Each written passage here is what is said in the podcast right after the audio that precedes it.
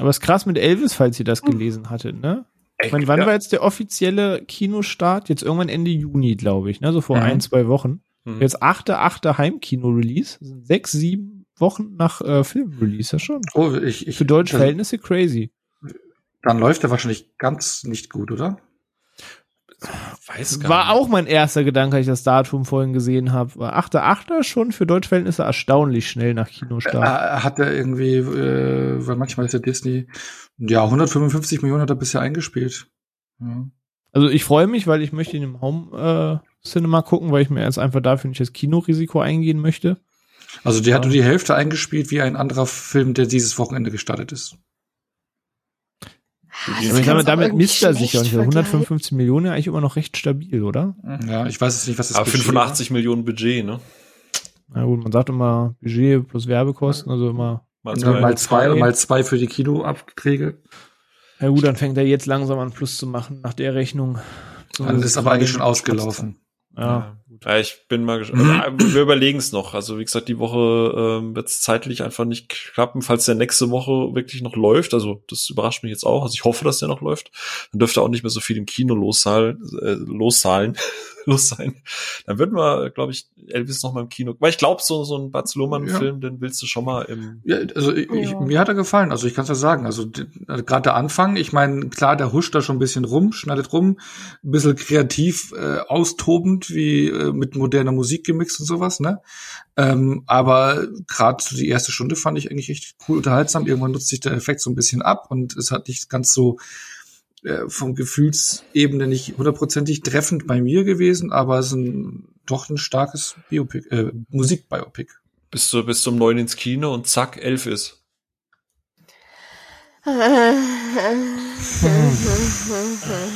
Ja, Aber dauert drei Stunden fast. Also das Fast um elf ins Kino, mittags um zwölf, High Noon Minions mit den Familien am Sonntag. Es war aber super lustig, beziehungsweise es war Er ist mega elf, wenig aber darf nicht bei Ocean's Eleven mitmachen. Äh, ich mag tatsächlich diese frühen Vorstellungen. Ich- haben ja früher, äh, ich habe ja früher da Kubo drin gesehen und die Kids wissen halt meistens immer, wie Ja. sie sich zu benehmen haben. Das Nervige sind halt immer die verkackten Eltern, die dann irgendwie anfangen, ihre Alubrote da auszupacken. Und ich, ich weiß noch, diesen, dieser Moment, als die Kinder total gebannt bei, bei Kubo waren, weil es super spannend vorne war. Und dann kommt die Mutti neben dran und packt ihr Alubrot aus und gibt es dem Kind. Du isst es jetzt, Mama, es ist spannend. Du isst jetzt das Brot. Und dann fangen die an, darüber zu diskutieren, dass er das Brot essen soll, während gerade vorne irgendwie alles passiert. So, Ist das Verschwörungstheoretiker-Brot oder was sind Alubrote? Ah, ah, ja, wahrscheinlich, Ja. wahrscheinlich. Deine tägliche Dosis äh, Verschwörungstheorie. Xavier Naidu Toast. Dies, ja. Apropos Toast. Tor 1, 2 oder 3, wo steckt für euch der Song? Ja, So einfach gar keine Überleitung ist die beste. ich dachte, du kommst jetzt Ob du richtig stehst, so. siehst du, wenn das Licht angeht. Genau, das war 1, 2, War ein Hammer-Gag. Ja, ja. Ich meine, bevor wir eine schlechte Überleitung machen, dann auch wegen mir auch gar keine. Nee, wenn, wenn, lieber eine schlechte Überleitung als gar keine. Das haben wir Wie uns die Axt im Wald. Genau. Auch ja, oder Axt gehämmert ist. mit Wald, so als Ja, Teilbestandteil. Ne? Die ist ja schon so fast. Oder wie Groot sagen würde, ich bin Groot. ja, ich würde sagen, dann tun wir mal blitzschnell das Thema wechseln, oder? Krasser Hammer als. Culture Candela. Nee, Tor 1, 2 oder 3. Wo ist für euch der Song? Ganz schnell. Drei. zwei. Der, der Song, also schlechte, der zwei. Ach so, das schlecht. Äh, Drei. Äh, ja, der Song dann- ist schlecht. dann, Ja. dann Oder? zwei. Oder nee, der Song war, nee, der Song war schon die Niete. Das wollte ich Genau, der Song ja, ist ja, dann, Niete, also, ja, dann also, zwei. Deswegen, deswegen habe ich mich gerade drei voll überrascht. Ja, aber das gehört doch nicht zu eins, zwei oder drei. Das ist doch nicht dasselbe. Nicht die richtige Show. Naja. Also, Siehst das, schon, geh aufs Ganze war das mit dem Song, oder? Ja, ja. da gab es doch erst vor kurzem ein Revival, glaube ich, ne? Eins, zwei oder drei gibt's nur eine richtige Tür. Dementsprechend habe ich Tor drei genommen. ist doch ganz einfach. Mann. Ja, nee, aber Zong, Zong, Zong ist zwei. Das Z Ja, in der zwei ja. steht für Zong. Okay. Würde ich. Ich habe letztens sogar äh, vernommen, dass es sogar Fans gibt, gibt vom zweiten Teil. Aber das haben wir ja auch ähm, genau vor 471 Tagen gehabt. Ne? Da hatten wir Aber wer die- zählt da schon? Wer erzählt das schon, gell? dass es 471 Tage her ist, als wir äh, der René äh, mit der Miri von Movie Break gesprochen haben. Kannst du dich noch erinnern? Ja, ist unsere zweite Episode, wenn ich mich richtig erinnere, oder? Zweite Genau, die, die zweite. Episode damals war das und da war sie, war ja das Spannende, weil die Miri mochte ja den zweiten Teil super gern. Der René nicht so. Da haben wir die ja so ein bisschen diskutieren lassen. Da hatten wir unser Konzept noch so ein bisschen anders aufbauen versucht. Ne? Da wollten wir schon so ein bisschen so die konträren Meinungen haben. Aber daher, ähm, Du redest immer so, als hätten wir hier nie, seitdem nie wieder Nein, aber wir wollten es damals wirklich so äh, schon so aufbauen, dass es immer gegeben ist. Das meinte ich. Das ist richtig. Und selbst der René ist ja mittlerweile weich geworden. Du Genau. musst nur mal einen finden, der einen Film nicht mag. Ich fand ihn gut. Nein, du findest ihn nicht gut. Genau, Ja, und, okay. und, und se- selbst ich bin dann so, äh, was war das, René Ono, Ono René geworden, oder nee, was war das? René Ono, ja, genau. René Ono. genau. Neueste Ausgabe. Nee, aber genau, damals hatten wir schon eben über die ersten drei Torteile geredet und genau wie ihr es vielleicht den Folgentitel und der äh, flauxigen Rederei von uns entnommen habt, wir reden heute nämlich über Thor, Love and Thunder und ähm, haben dummerweise, aber natürlich auch tollerweise, also tollerweise, weil die Miri da toll zu Gast war, aber auch dummerweise, dass wir, weil wir reden ja immer über alle Filme und da haben wir uns dummerweise natürlich die drei Filme, über die wir damals geredet haben, mal jetzt schon für die jetzige Folge weggenommen, ne? Über was reden wir denn jetzt noch außer Love and Thunder? Ein Eigentor Ja. quasi. Ein Eigentor, ne, war das eigentlich. Ähm, eigentlich hätten wir jetzt über alles reden müssen. Aber da das Konzept damals noch anders war, haben wir uns aber jetzt gedacht, dass jetzt äh, Phil und Sophia dabei sind. Und die haben ja noch gar keinen Senf total, total, äh, total. Ja. Wir haben euch extra in die Episode eingeladen dafür. Oh, Genau, danke. Genau. Ist voll lieb, ne? lieb, ja. Ja, genau, die haben wir ex- genau, wir haben noch gar keine Meinung zu denen, äh, von denen zu Teil 1 bis 3. Das werden wir beleuchten, aber eben auch, ähm, wie sich Love and Thunder hier schlägt. Und ich glaube, ähm, es hat ja noch niemand, äh, also meine Bewertung ist ja schon auf Letterbox von dem ersten Tag an, Ja. aber äh, die anderen drei haben noch nichts verlautbaren lassen. Ne? Aber ich rieche da schon Tendenzen. Ich glaube, es könnte heute konträr Ich werden. rieche auch Tendenzen. Ich habe schon genau Ja. Ahnungen, wie die Gespräche ablaufen, aber ich lasse mich Ja. überraschen. Genau. Aber ich bin So dafür, dass wir am Anfang eine Vorhersage von René kriegen dazu, wie wer was wie findet. Da bin ich gespannt. Also ich dann, könnte bei und dann sagen wir kurz off-mic unseren Standpunkt und jeder muss dann den Standpunkt eines anderen vertreten und am Ende muss wir herausfinden, wessen Standpunkt wird eigentlich zu oh nehmen. Gott. genau. Ich weiß nicht, ob ich dazu heute geistig noch imstande bin. Gaming Show. Aber ich glaube, ich könnte erahnen, ich kenne den Phil schon ein bisschen, wo es bei ihm in die Richtung geht, glaube ich zu erahnen. Könnte vielleicht irgendwo bei zweieinhalb, drei liegen, aber schauen wir mal. Genau, da tendiere ich ihn jetzt auch hin. Und bei René ist es halt ganz klar eine 5 von 5, weil der eine Shot war genau in dem Panel aus der 13. Ausgabe, damals 1986. Nee, in du dem bist ja der 24. handwerkliche Frame. Typ von uns. Nee, du, aber du weißt ja genau, äh, auf welcher Seite damals der Künstler quasi sein Leute, hat. Ruhe im Saal.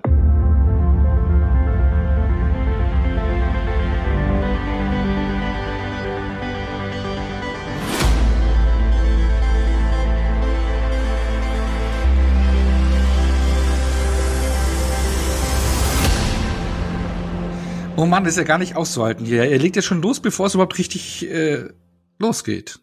Phil und René, was ist los? Phil ist ein bisschen beefig heute. Äh, Ja, und? Lass mich doch.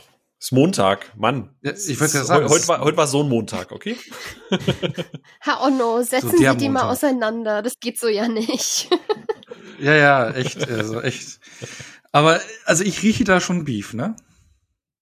Die Frage haben wir aber schon gestellt. Ich meine, wir sind ja schon äh, einstimmig, dass die zwei der Zonk ist, ne? Bisher. Bisher. Yes. Die, die, die als Zahl oder jetzt äh, Nee, der zweite Teil von Thor ist bisher der Zonk, ne? Also einfach mal über die zwei reden, wie die so im Zahlenstanding so dasteht. Das- Also die eins ist ja schon krass, ne? Und die drei Ja. auch so ganz gut, aber die Ja. zwei ist halt einfach so, weil zwei ist ja der erste Verlierer, ne? Und Also ich finde die drei ist scheiße. richtig Zahl, ja. krass, weil die kann sie einfach umdrehen und ein E sein. Das ist einfach mindblowing. Du konntest auch mit E, konntest am Taschen Taschenrechner, konntest du tolle, tolle Spiele machen. Kennt ihr das? Wenn du Eli, also umgeschrieben, also wenn du auf dem Taschenrechner umgeschrieben Eli schreibst plus Oli, kommt gleich, und dann ist gleich machst, dann kommt E raus. Müsst ihr am Taschenrechner mal Ich ausprobieren. bin bei Taschenrechner ausgestiegen. Und an dem, an dem, ist Mit das- so das- mal, das welches- alte Modell von Casio, das es in neun von zehn Schulen gab. Ja. Ja. Nur da man Ja. die richtig krassen Sachen drauf gemacht hat. Ja, klar. Ich habe in meinem, in meinem Mathe-Abi, äh, weil ich äh, nach fünf Minuten fertig war, äh, weil ich einfach scheiße Mathe bin. Ich habe tatsächlich zweieinhalb Stunden. Ach ist so äh, gut. Nee, ich habe tatsächlich zweieinhalb Stunden äh, Penisraketen auf de, gemacht. Hast du, wenn du durchscrollst, war quasi so eine Rakete, die aus dem Wort Penis geformt war und dann ist sie in den Weltraum geflogen. Das habe ich dann Also ein bisschen wie Jonah Hill in Superbad. Ja, ja. Ah. Aber mit dem Themenschwung hat jetzt wahrscheinlich niemand Wow. gerechnet, ne? Trotz Taschenrechner. Ja, der, der Witz war ja so super bad und die Überleitung, dass ich dann gleich mit unserem Song weitermachen kann, Teil 2. Und vor Teil 2 kam ja Teil 1. Und ähm, wir wissen ja gar nicht, also zumindest für die Letterbox-Spürnasen, ähm, wissen wir gar nicht, was Sophia und Phil von den ersten beiden Torteilen halten. Das hat daher nur in aller Kürze, wir wollen ja die äh, Folge heute unter fünf Stunden halten, deswegen in aller Kürze, ähm, wie, was haltet ihr von Tor 1 und 2? So, so eine kleine Gefühlslage. Ah, Sophia, fang doch gerne mal an. Ich glaube, du hast ein bisschen mehr über Loki zu erzählen, weil ich glaube, ich werde es relativ kurz halten. Ja. ich glaube, ich glaube, das ist auch meine Hauptaussage aus Teil 1 und 2. Erstens, ja, ich bin bekennendes Loki-Fangirl bis zu einem gewissen Punkt, aber ich muss halt auch sagen, für mich ist auch das, was Tom Hiddleston so schauspielerisch ablei ableistet, abliefert in diesen ersten zwei Filmen, das Interessanteste an denen, weil ich finde Thor in den ersten zwei Filmen keinen spannenden Charakter. Ich finde die Love Story mit Jane Foster unsäglich langweilig. Und ähm, ich meine, der zweite ist halt nicht mal optisch interessant. Der erste sieht wenigstens echt hübsch aus. Das ist halt Kenneth Brenner geschuldet, weil der kann, der kann gut ausschauen und hat dann inhaltlich oft nicht so viel, außer er macht Shakespeare. Aber ja, Teil 1 und 2 sind immer dann echt super, wenn Loki irgendwas macht. Und den Rest der Zeit finde ich es nicht so interessant. Ich fand den ersten damals noch relativ lustig auch. Dieser ganzen Fish out of Water Thematik mit Thor auf der Erde und so weiter und so fort.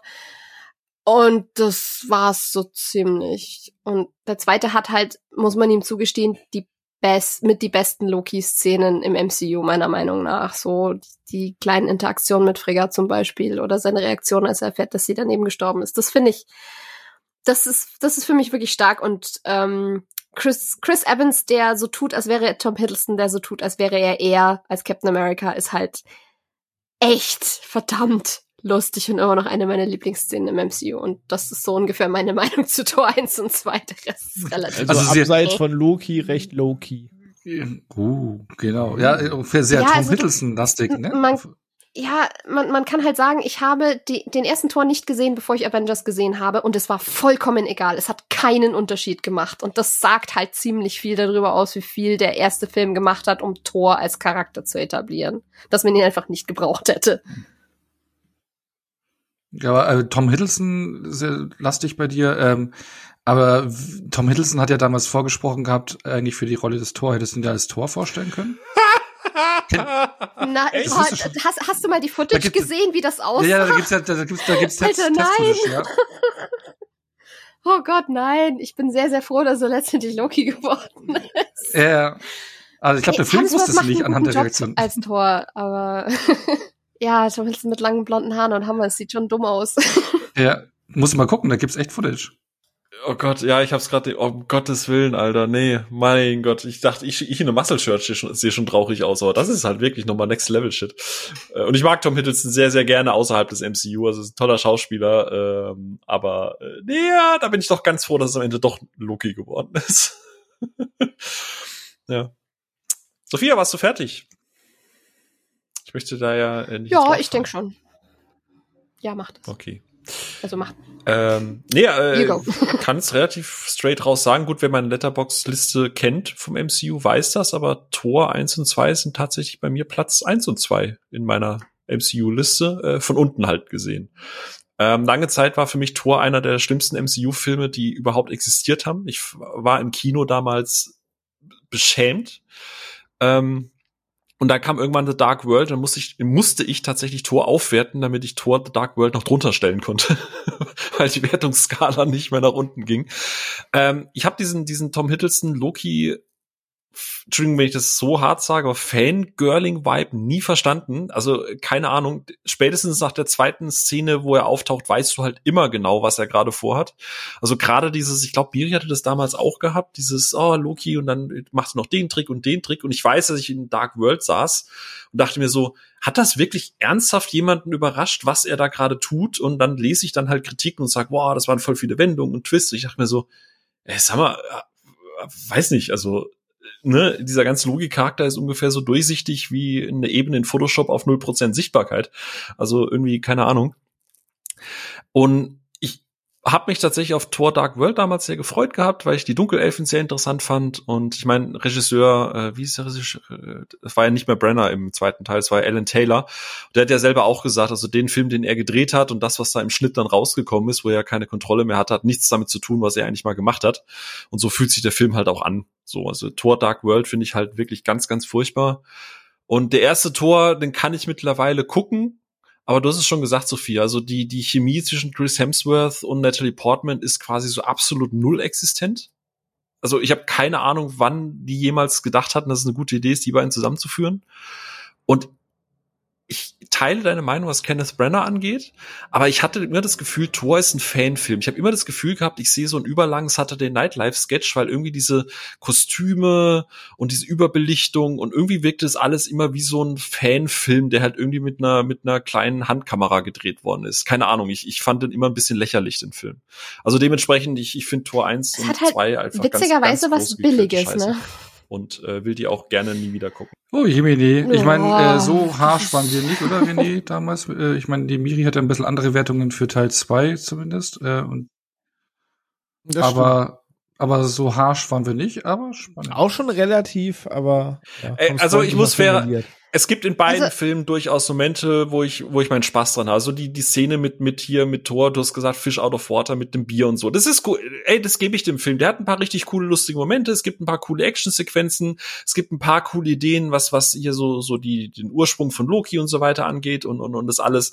Aber so insgesamt ist, hat mich das halt nie abgeholt. Der zweite Teil ist halt irgendwie, der macht so viele Dinge auf und, und, und nichts davon wird zu Ende geführt und, und, und dann hast du halt irgendwie äh, hier, wie hieß der Professor, der ähm, hier der äh, Selvig, ah, Stellan Skarsgård, äh, der dann irgendwie mehrfach irgendwie halbnackt durchs Bild rennt und das soll dann ein riesen Gag sein und ja und ich Rick Selvig, ja. Ja, oh ja, das war keine peinlich. Ahnung, ich, das war einfach alles unangenehm bis sehr sehr sehr peinlich.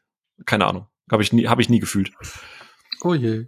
Und dann sag ich doch, äh, irgendwie mag ich den trotzdem noch. Ich glaube, da erinnert mich noch so an die Anfänge des MCU und das, die Vibes mag ich.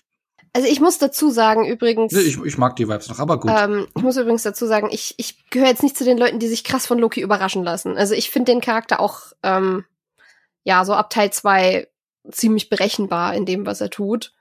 Ähm, hat Taika Waititi ja dann ein bisschen besser gemacht später, da kommen wir ja noch zu, aber ähm, ich finde, er ist halt in diesem, in diesem kleinen Torkosmos, sage ich jetzt mal, der bestrealisierte Charakter.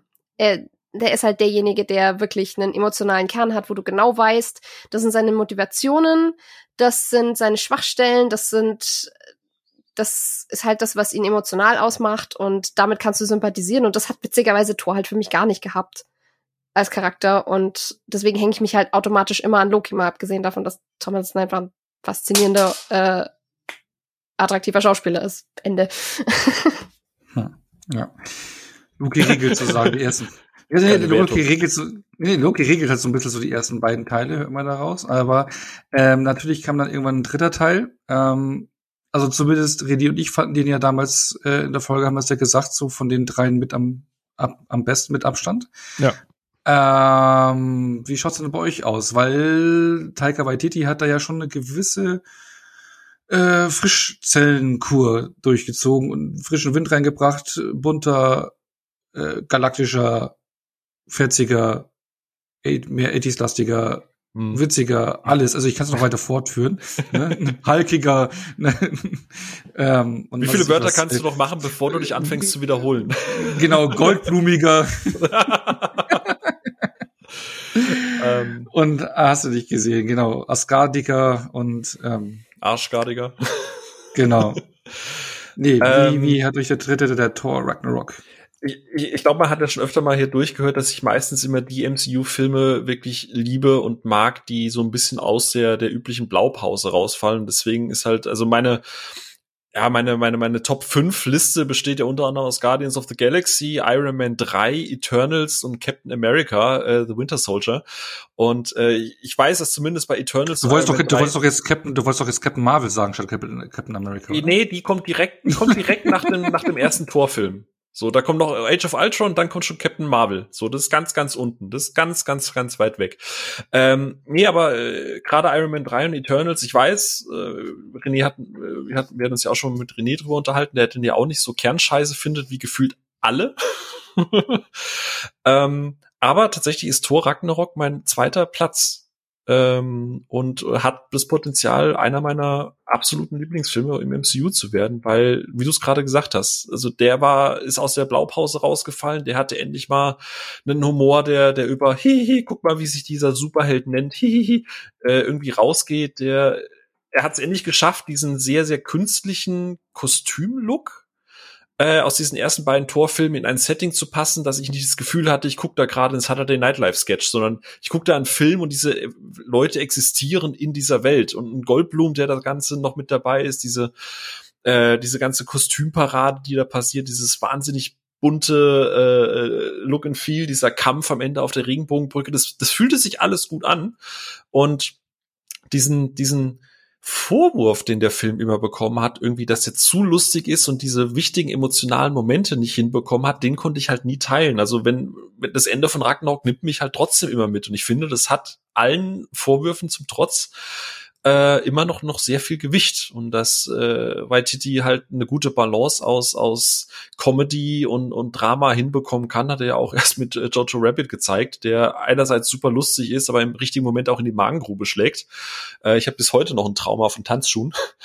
ähm, und ich finde, das hat er bei Ragnarök auch hinbekommen. Also für mich hat Ragnarök das Ende, das Finale einer der wenigen, ist einer der wenigen Marvel-Filme, wo ich wirklich da sitze jedes Mal und so wie so ein Schlag in die Magengrube habe, wo ich denke, okay, jetzt hat's endlich mal irgendwie Konsequenzen gehabt. Und ich liebe eigentlich fast durchgehend alles an Ragnarök.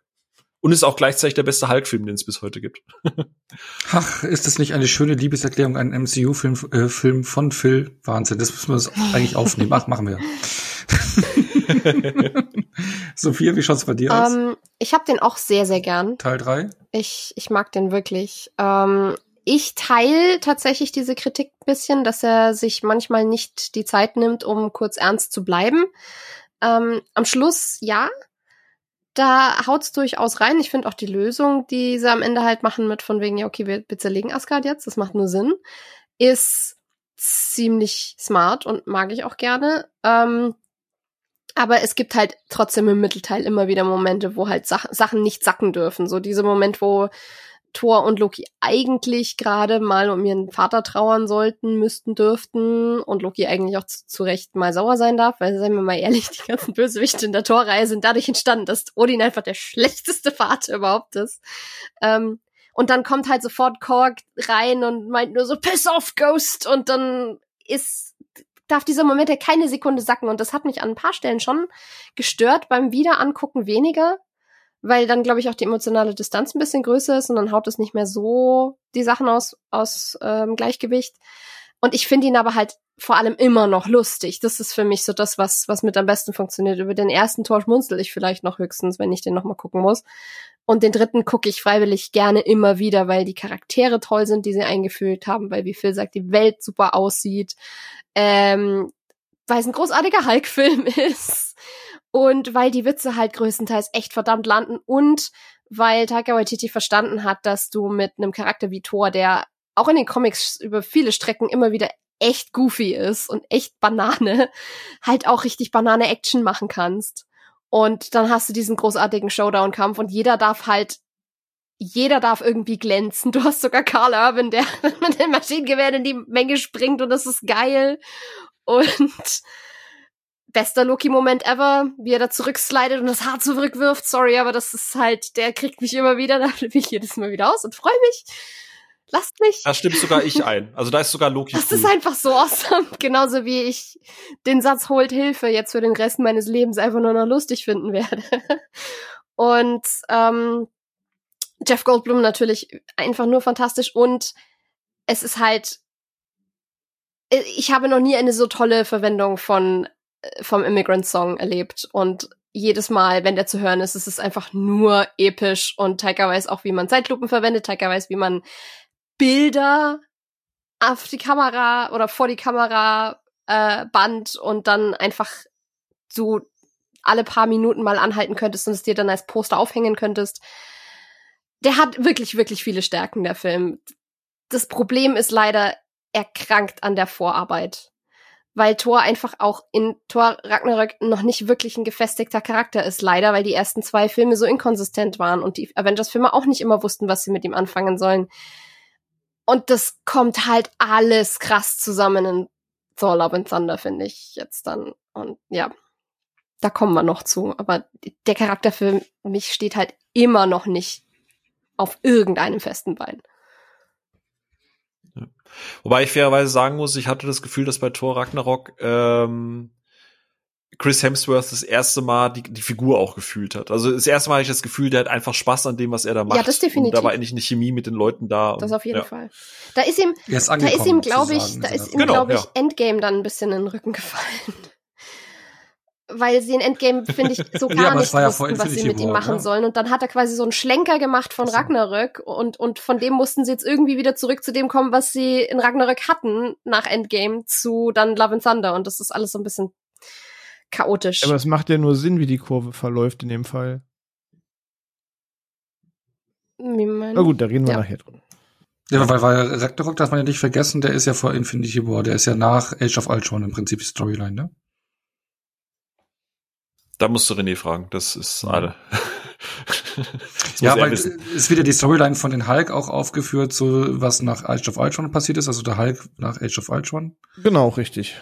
Wo Genau, und Infinity das War ist ja, genau, und das Ende, die After-Credit-Scene oder Mid-Credit-Scene von Ragnarok leitet ja dann ein in den Infinity War. Korrekt, genau. Aber äh, auch unabhängig davon. Also wie gesagt, äh, ich glaube, das habe ich mit keiner anderen Filmreihe oder keiner anderen Filmfigur, dass ich die ersten zwei Teile wirklich, wirklich, äh, wirklich als Schmutz empfinde und dann aber der dritte so viel Spaß gemacht hat, dass ich auch nach dem vierten Mal gucken. Ich glaube, das ist mein meistgeguckter äh, äh, Marvel-Film. Und während andere Filme wie zum Beispiel Guardians of the Galaxy mit jedem Mal gucken so ein kleines Stückchen abfallen, ist halt Ragnarok immer stark. So und ich habe da jedes Mal Bock drauf, den zu gucken und und also ihr kennt mich, ihr wisst, wenn ich mal über einen MCU-Film wirklich Fanboy, Ja, dann, ne, also ich, ich mag den wirklich auf jeder äh, erdenklichen Ebene und kann die Schwächen auch immer noch sehr, sehr gut Ich, verzeihen. ich, ich halte auch mal gerade mein Handy hier äh, an, an meinen Lautsprecher, damit ich das da auch noch aufnehme, damit es sicher safe ist. Ne? Dass wir Alles, das was du auch sagst, kann und festhalten, wird was du sagst. Ja, Ne, falls, genau, falls irgendwer hier Zencaster spinnt, Audacity spinnt oder sowas, dann habe ich es auf mein Handy, ja. Also So in zehn Jahren, weißt du, bei dem, bei dem 78. Marvel-Film, der dann irgendwie rausgeschissen wird, irgendwie so Beutel komplett fertig, äh, alles scheiße, ich fand die alle kacke und dann sagst du, ey, weißt du noch Genau, damals, das- Episode genau. 4, nee, was ist es, 64, da, ich habe das Ja. Pfeil noch. genau, wie du sagst, ich fand die ja eh schon immer alle scheiße. Tor 10 war auch kacke und ne. ja, nee, doch, viel Liebe dafür. Ja, sehr schön. Ja, und es liegt auch vor allem an Tiger Waititi, ne? Also man hört's ja raus, ne? So diese Frischzellenkur hat funktioniert, der Humor hat funktioniert, die Bilder haben funktioniert. Emotional und Humor, also Emotionen, ernste Emotionen und Humor haben gepasst, zumindest für Phil, für Sophia nicht so. Aber ich würde auch, bevor wir dann jetzt wirklich in Love and Thunder einsteigen, einen ganz kleinen Mini-Exkurs machen, weil man muss ja sagen, also zu der Person Taika Waititi, weil er ist ja mittlerweile sogar zu, kann man schon sagen, Disneys Allzweckwaffe geworden. Ne? Also ich meine, er hat jetzt den neuen Torfilm, also schon zwei Torfilme gemacht, also zwei MCU-Filme. Er hat ja jetzt äh, bei Mandalorian ja schon seine Folgen gehabt, die er, äh, wo er Regie geführt hat, wo man auch eindeutig seine Handschrift geführt hat. Ich, ich erinnere nur an die, äh, den Dialog zwischen den beiden Stormtroopern. Und er bekommt ja auch seinen eigenen Star Wars Film, den er drehen darf. Er war jetzt in Lightyear äh, in einer Nebenrolle, äh, hat er ja gesprochen und überall, also der ist jetzt Disneys äh, Allzweckwaffe geworden, ja, und ist ja eigentlich auch ähm, hier und da immer wieder zu finden. Bei Suicide Squad hat er eine Nebenrolle oder überall taucht er immer mal wieder auf. Hier, was war es noch, Free Guy? Free Guy war er, genau. Genau, also er ist ja omnipräsent, hat auch sack viel Projekte, habe ich auch gesehen jetzt äh, in der Pipeline. Schon Wahnsinn. Also der hat sich gemacht, der hat ja, äh, ist ja eigentlich vom ja, unbekannten, aber ja, Indie-Regisseur aus einem unbekannteren Regisseur aus Neuseeland zu einem absoluten Star-Regisseur geworden. Wie, da will ich mal so reinfragen, wie es bei euch so ausschaut. Wann seid ihr das erste Mal auf ihn aufmerksam geworden und mit welchen Filmen? Also, oder wann das ungefähr war? War es mit dem MCU-Film oder schon davor? Also René, vielleicht als erstes, weil du hast jetzt lange nichts sagen dürfen. Ach, ich, ich höre gern zu und sage am Ende einfach, wem ich zustimme und dann halten wir das kurz heute. Äh, nein, ich bin früher auf ihn aufmerksam geworden. Ich musste selbst gerade nach dem Jahr kurz googeln, weil ich nur noch weiß, es war irgendwann in den 2010ern. Also der erste Film, den ich mit ihm gesehen habe, war ähm, What We Do in the Shadows oder wie er zu Deutsch heißt, Fünfzimmer Küche Sarg, ähm, der halt quasi aus Sicht eines Kamerateams ein WG-Leben von äh, Vampiren begleitet und der ganze Film so ein bisschen Handkamera-Doku-mäßig dadurch wirkt. Ist sehr absurd, muss man mögen. Wenn man es mag, hat man aber eine Menge Spaß mit. Aber der Film, und ich glaube, danach hat er hier Hunt for the Wilder People gedreht, das waren so die ersten zwei Filme, die ich mit ihm gesehen habe. Und das war mit 2014 und 2016, also vor den MCU. Same bei mir, bloß umgekehrte Reihenfolge. Mir hat Hand for the Wider People damals sogar ein Arbeitskollege empfohlen, dann habe ich dann im Twitter-Kosmos mitbekommen, dass der steil ging, hab den geguckt, fand den ganz okay. Dann haben wir What We Do in the Shadows angeschaut und waren mega begeistert, ob dieser Mockumentary. Äh, ja, Sophia? war ziemlich cool gemacht. Ja, Ja, same. Sophia? Also Hunt for the Wilder People habe ich noch nicht gesehen, der ist noch auf der Liste, aber ähm, für mich war es auch Fünfzimmer Küche Sarg, äh, den wir damals im Open Air Kino an der Uni geguckt haben, äh, mit Pausenfilm äh, Kong Fury, was einfach die beste Kombination überhaupt ist. Und ja, der Humor hat mich irgendwie sofort gekriegt von ihm Der damals. Bauch, Bauch, Und- der Bauch, Bauch tat weh am Abend danach, oder? ja, ich hatte Muskel, ich hatte Lachmuskelkater. ähm, und ja, und mein ganzer Freundeskreis hat, hat, hat Taika Waititi sehr lieben gelernt an dem Abend. Und der Humor hat mich halt auch sofort gekriegt und war sehr froh, dass er ihn zu Tor mitgebracht hat. Ja. Und äh, Phil, bei dir? Bei mir war es auch äh, What We Do in the Shadows, aber, und ich, ich sehe es auch gerade, ich bin äh, tatsächlich, glaube ich, in meiner Letterboxd, äh, ich habe tatsächlich die schlechteste Bewertung der kompletten Letterbox-Bubble gegeben. Äh, ich, ich konnte mit dem damals überhaupt nichts anfangen. Also 57 Leute haben den geguckt in meiner Bubble und ich habe mit Abstand die schlechteste Bewertung gegeben. Ich glaube, ich musste den noch mal gucken. Vielleicht war ich damals auch nicht in der Mut äh, so. Aber ähm, So, das war's mit dem Podcast heute. Viel Spaß mit der Aufnahme. Äh, ich glaube, das nächste Episode nur noch zu dritt. genau. Ich musste wahrscheinlich noch mal gucken. Also ich fand die Idee super lustig. Ich habe auch ein paar Mal geschmunzt, aber insgesamt hat es mich einfach gar nicht abgeholt gehabt. Wahrscheinlich, äh, ich habe keine Ahnung, vielleicht einen schlechten Tag gehabt oder so. Ich musste ihn wohl echt noch mal gucken. Äh, und ähm, ähm, danach war es tatsächlich schon Tortag der Entscheidung. Das mit den Wilder People ist bei mir noch tatsächlich auf der Watchlist, einfach wegen Sam Neill. Ähm, aber so richtig, richtig lieben und schätzen gelernt habe ich ihn halt tatsächlich erst mit Thor und auch dann mit Jojo Rabbit. Also Jojo Rabbit ist für Ja. mich auch immer noch so sein Aushängefilm für mich. So, Für mich auch, das ist so sein Masterpiece für mich bisher. Also genau, so sein, so sein, sein Magnus Neon-Demon Op- quasi. Ja, aber kennt ihr so die anderen Filme von ihm noch? Weil da, er hatte noch ein paar andere gemacht. Wenn man so, also die hab, was ich glaube ich, Boy gibt's einen heißt der und ähm, Eagle vs. Shark. Ähm, das sind Nee. Filme, die haben auch eher so, obwohl Boy hat 4,0 bei Letterbox Durchschnitt. Muss so offen Und, sein, die habe ich in der Tat alle nicht gesehen. Also ich kenne Genau. die, wir jetzt genannt haben, die Torfilme, Jojo Rabbit und die beiden, die ich auch eben aufgezählt hatte, das sind die fünf, die ich kenne. Ansonsten eben das, wo er als Darsteller oder so mit auftaucht oder so. Von seinen eigenen Filmen kenne ich diese fünf. Mhm. Und die anderen, die, die sind auch recht wenig Bewertungen. Ne? Also Ja, ich glaube, same. Nee, same. Also natürlich seine, hier Mandalorian hat er noch mal äh, auch gemacht, aber äh, to be fair, eine Folge Mandalorian, da merkst du jetzt halt auch nicht so eine krasse Handschrift.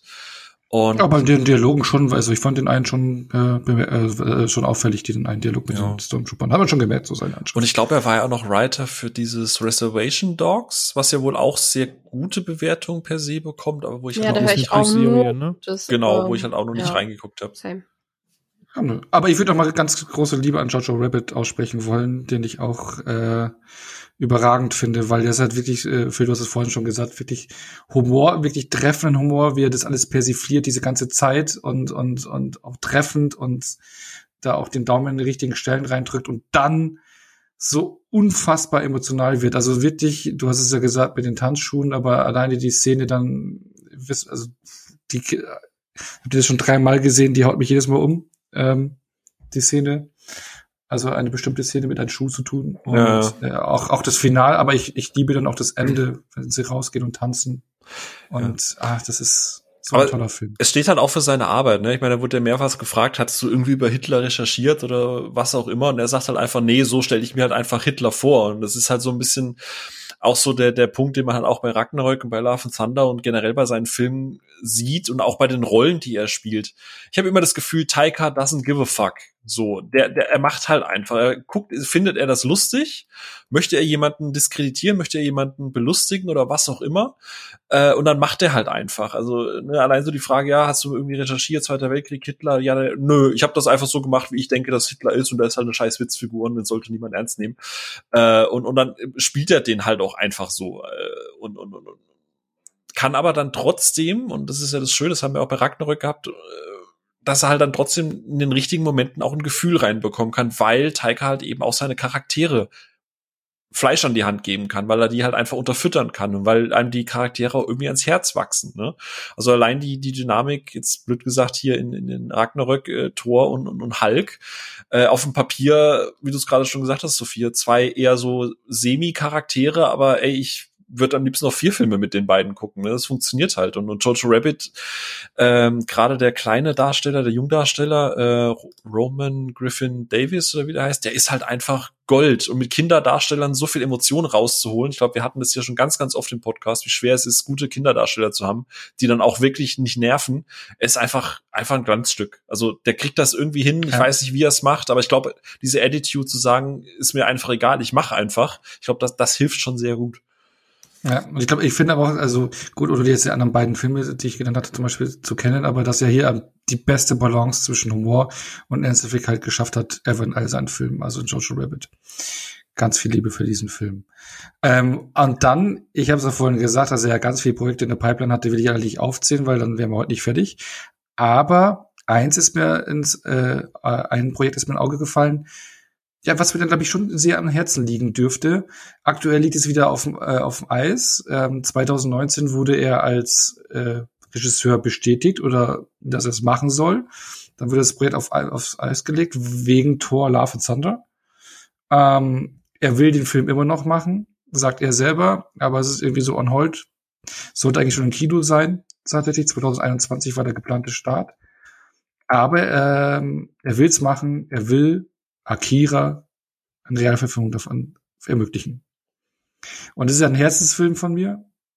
Kann man sich das vorstellen? Weil ich meine, Akira, für diejenigen, die den kennen, der hat schon eine ziemlich krass ernste Thematik und da hat für mich irgendwie so wie die Version, wie ich kenne, Humor eigentlich so kaum Raum für. Mhm. René hat schon, schon ich, gemeldet. Ja, also ich habe Akira halt wirklich häufig in meinem Leben gesehen und ich mag den Film auch sehr gerne und gehört halt zu Recht zu diesem ganzen großen Klassiker, der damals nach Ghost in the Shell eben kam. Ähm, ich, ich bin mir auch nicht sicher, ob das funktioniert, weil Akira sehr viele Themen verbindet. Also du hast einmal diese ganze Biker-Gang Neo-Tokyo-Sache, also der Style des Films, so da mache ich mir wenig Kopf. Das kannst du richtig cool umsetzen und da sind wir technisch soweit, das alles geschenkt.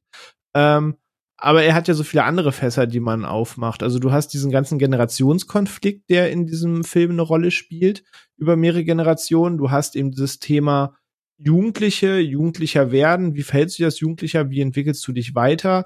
Dann hast du eben das ganze Rivalitätenthema und den Stress mit anderen Gangs und Gleichaltrigen. Es geht immer wieder um die Frage der eigenen Identität und Akira macht ganz viele Fässer auf. Und wie du schon sagst, da wird jetzt nicht gelacht oder gealbert oder so. Das ist alles sehr ernst und also ich will jetzt nicht sagen, er ist jetzt das One-Trick-Pony, das nur Humor einbauen kann. So, er kann sicher, wenn man, wenn man was anderes machen will, auch plötzlich was anderes zeigen. Ähm, Edgar Wright hat eben auch gesagt, ich mag Horrorfilme, auf welchen nie welche drehe und jetzt mache ich selbst ein und es hat partiell funktioniert. Ähm, also ich, ich weiß nicht, ich kenne ihn halt immer mit der Humornote verbunden. Er hat eine Art Humor, die ich schätze, weshalb ich es gern gucke. Äh, kann er es? Ja, vielleicht kann er es, aber von dem, was ich bisher gesehen habe, müsste ich halt schauen, was kann er eben abseits dieses Humors. Ich traue es ihm zu, ich halte ihn für einen genialen Typ aber er wäre jetzt auch nicht der Erste, der mir in den Kopf käme, wenn jetzt einer sagt, Director für Akira, muss ich offen gestehen. Aber man muss auch sagen, es ist ein Projekt schon, was seit 20 Jahren köchelt. Ich meine, glaube, ich kann mich erinnern, wo Anfang der 2000er DiCaprio mit seiner Produktionsfirma die Rechte irgendwie gekauft hat und seitdem geht's irgendwie hin und her. 2019 hat es halt geheißen, weil Titi soll's machen wer weiß, ob es so kommt. Er hat es, glaube ich, letztes Jahr nochmal bekräftigt, irgendwie im Vorfeld, dass er es realisieren möchte. Zwar gerade on, on hold ist, irgendwie, es war irgendwie, also den letzten Schritt, den ich es gefunden habe. Wer weiß, nächste Woche schaut es wieder anders aus, aber von der Vorstellung schon sehr schwer. Ne? Und ich meine, jetzt hast du noch nicht mal die Tür aufgemacht, was das ganze Thema mit Akira eigentlich so mit sich betrifft. So, ne? so diese, wo wir auch sagen muss, was mir wieder auffällt, so du auch Stranger Things Vibes hat volle Kanne drin hast, ne? Auf jeden Fall. Ähm, also der Film geht ja dann auch diverse Metaebenen und macht so ein paar philosophische Fragen auf und so weiter und auch einiges, was eben generell in dieser Cyberpunk-Thematik und auch bei Blade Runner immer wieder die Frage gestellt wird. Ähm, das wollte ich jetzt für die, die den Film vielleicht nicht kennen, jetzt nicht zu weit vorweggreifen, aber genau, da werden halt viele Themen aufgemacht, die auch bis ins Philosophische gehen. Und ich weiß nicht, es ist ein spannendes Projekt. Ich wäre mehr als gespannt drauf, ähm, aber auch vorsichtig skeptisch. Mhm. Phil Sophia ist er noch ein bisschen still bisher. Oder kennt der Akira? Die, den Originalfilm? Ja, ja. Äh, ich habe den tatsächlich vor anderthalb Jahren oder zwei Jahren äh, das erste Mal gesehen, wenn ich mich recht entsinne. Äh, und deswegen habe ich, ich, bei René klang das natürlich wieder so, als hätte er den mit drei Jahren in der, in der Babyflasche quasi gefüttert bekommen und seitdem jedes Jahr 17 Mal studiert. ja, äh, ich war schon 12, 13 oder so, ich ihn das erste Mal sah. Also mein Lebenszyklus ist jetzt auch wieder 20 Jahre her oder ja. das, das erste Mal lief. Und ich habe dem Film tatsächlich auch 5 von 5 gegeben. Ähm, hab den aber nicht so ganz gefühlt wie Ghost in the Shell. Aber allein die Art, die Bilder, die der macht, die, die, die Themen, die der aufgemacht hat, das war halt für mich so der Punkt, wo ich sage, okay, auch wenn der Film mich vielleicht nicht auf hundertprozentiger Ebene abholt, ich appreciate einfach. Vor allem, das ist Ende der 80er gewesen. Ne? Und es sieht halt einfach aus wie, also jeder, every frame a fucking painting. Ähm, und ich bin eigentlich komplett bei dem, was René sagt. Ähm, also, Waititi wäre auch nicht meine erste Wahl. Ähm, ich glaube, dass er das visuell und technisch auf die Beine stellen kann. Ich glaube auch, dass er die Figuren richtig hinbekommt, dass er die Action richtig hinbekommt. Aber ob er sich halt komplett zurücknehmen kann, das ist, also, ich freue mich auch, dass er, glaube ich, ein neues Star Wars Projekt an die Hand bekommen hat. Ähm, aber auch da mhm. so ein bisschen, ich glaube, die Lore kriegt er hin, die, die Figuren kriegt er hin. Aber es gibt humortechnisch für alles seinen, seinen Rahmen und seine Grenzen und ob er die da einhalten kann, das, das weiß ich nicht. Ich meine, er hat bei Jojo Rabbit gezeigt, dass er sich mit dem Humor auch sehr zurücknehmen kann. Ich meine, der Film hat ja, ist ja schon deutlich weniger als Ragnarök und What We Do in the Shadows und so weiter und so fort. Aber so ganz ohne kam er bisher halt noch nicht aus. Und hey, vielleicht sitzen wir in x Jahren da und sagen, hey, wir waren alle falsch. Und der hat uns einfach alle weggepustet. Ja, Sophia? Daniel, ja, größtenteils, was die anderen sagen. Das Wort ähm, noch, nein, also, zu dem Thema. Ich habe ich hab Akira noch nicht gesehen, ähm, aber ich, ich kenne genug dazu und weiß genug dazu, dass ich, was Visuelles und sowas angeht, Phil und René absolut zustimme. Dass ich glaube, dass äh, Waititi das wirklich gut umsetzen kann, weil der eben weiß, wie Bilder funktionieren und wie, wie Kinobilder funktionieren. Ähm, und was das mit dem, mit dem erzählerischen Tonfall und so angeht, würde ich ihm halt wirklich einfach den, ja, im Zweifel für den Angeklagten so ein bisschen lassen, weil ich meine, George Miller hat Mad Max Fury Road gemacht und Happy Feet. Und ich, ich kann mir durchaus vorstellen, dass, dass äh, Taika Waititi auch wirklich mal die, die Ernsthaftigkeit hochdrehen kann, wenn er möchte. Ich glaube, er wollte bislang einfach nur nicht und würde dann einfach sehr gespannt abwarten, ob er es tut und wie er es tut. Hoffentlich. Ja. Valides Aber was, genau, und was er auf jeden Fall tut, ist ja ein neuer Star Wars Film, nur ganz kurz Bock drauf. Oder er weiß ja nicht mal in welcher Zeitepoche und, ne, also, was wir glaube ich sicher sein können, die Skywalker Familie wird keine Rolle spielen. Ja, dann habe ich, ich glaube, das. ich glaube, äh, also ich glaube, das ist doch schon recht safe, dass sie das. Ich glaube sogar Kathleen Kennedy hat gesagt, dass sie da jetzt mal weg von wollen, ne? Also von das Skywalker.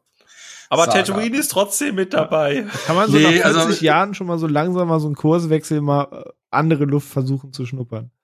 Ja, ich bin mal gespannt, also was, was in welche Richtung er geht. Aber also ich persönlich muss sagen, ich habe da schon tendenziell Bock drauf, was von ihm da zu sehen ist. Star Wars Universum ich habe da auch Bock drauf. Wie gesagt, ich glaube, das kann ein sehr lustiger Ritt werden.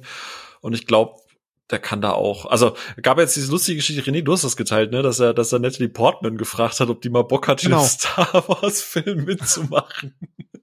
Genau, während oder nach des Tordrehs äh, hat er sie angesprochen, die Zusammenarbeit am Set, das lief ja alles so gut, haben sich verstanden und cooler Vibe, ob sie mal Interesse hätte, dort ein Teil der Star Wars Welt zu sein, wo sie ihm dann schon beibringen musste, Bruder, ich habe schon in drei Star Wars Filmen mitgespielt und er hat es wohl absolut nicht mehr auf dem Schirm gehabt. Aber das ist so dieses, was wir doch vorhin gesagt hatten, oder ne, äh, so dieses Don't give a fuck, ne, so auch äh, mit George Rabbit und sowas thematisch. Ich weiß ja nicht, wie es mit dem Torfilm ausschaut. Ich meine, da wird ein Drehbuch gestellt bekommen wahrscheinlich und dann seine Gags machen, aber so Materie muss nicht unbedingt immer drin sein, ne? Scheinbar. Oder wirklich einfach nicht drüber nachgedacht oder so, aber es muss ein awkward Gespräch auf jeden Fall gewesen sein. Vor allem, da er ja schon Fuß in Star Wars hatte und mit ihr zusammenarbeitet, diese Verknüpfungen sind alle da. Ist natürlich geil, sie dann zu fragen, ob sie da nicht mehr drin mitmachen möchte. Das, na gut, kann man vielleicht mal vergessen, aber wirkt so ein bisschen awkward. Im Rausche des Gefechts oder so. Ja, aber auf jeden Fall könnte er ein bisschen frischen Wind reinbringen. Hat er ja mit Tor 3 Ragnarok ja auch ins MCU und in die Torreihe gebracht. Und wenn es in Star Wars reinbringt, wäre es ja auch ganz schön, ne? Weil ich glaube, das könnte das Universum gebrauchen, zumindest auf äh, Filmebene im Kino. Ja, bitte. Ja, bitte. Ne? Aber dann kommen wir doch mal zu den heutigen Hauptthema. Seit diesem Wochenende läuft er, wo jetzt die äh, Aufnahme läuft, äh, mit einer der größten Budgets von allen MCU-Filmen, ich glaube nur durch die Infinity War und Endgame-Filme geschlagen. 250 Millionen Dollar Budget sind es anscheinend gewesen für Thor, Love and Thunder. Ähm, hat am Startwochenende, glaube ich, was habe ich jetzt vorhin gerade gesehen, äh, 302 Millionen Dollar weltweit eingespielt. Also könnte bald in die Gewinnzone kommen, also hat schon mal eingeschlagen. Ähm, und ja, ist wahrscheinlich so rockig wie nie. Na? Kann man soweit sagen. Hat äh, eben bei Titi wieder auf dem äh, Regiestuhl gehabt. Natalie Portman als Mighty Thor mit dabei und Christian Bale als Bösewicht Gore. Das sind wahrscheinlich so die wichtigsten Zugänge. Ah, vielleicht noch Russell Crowe als Zeus, so die großen Namen, die dazu kamen.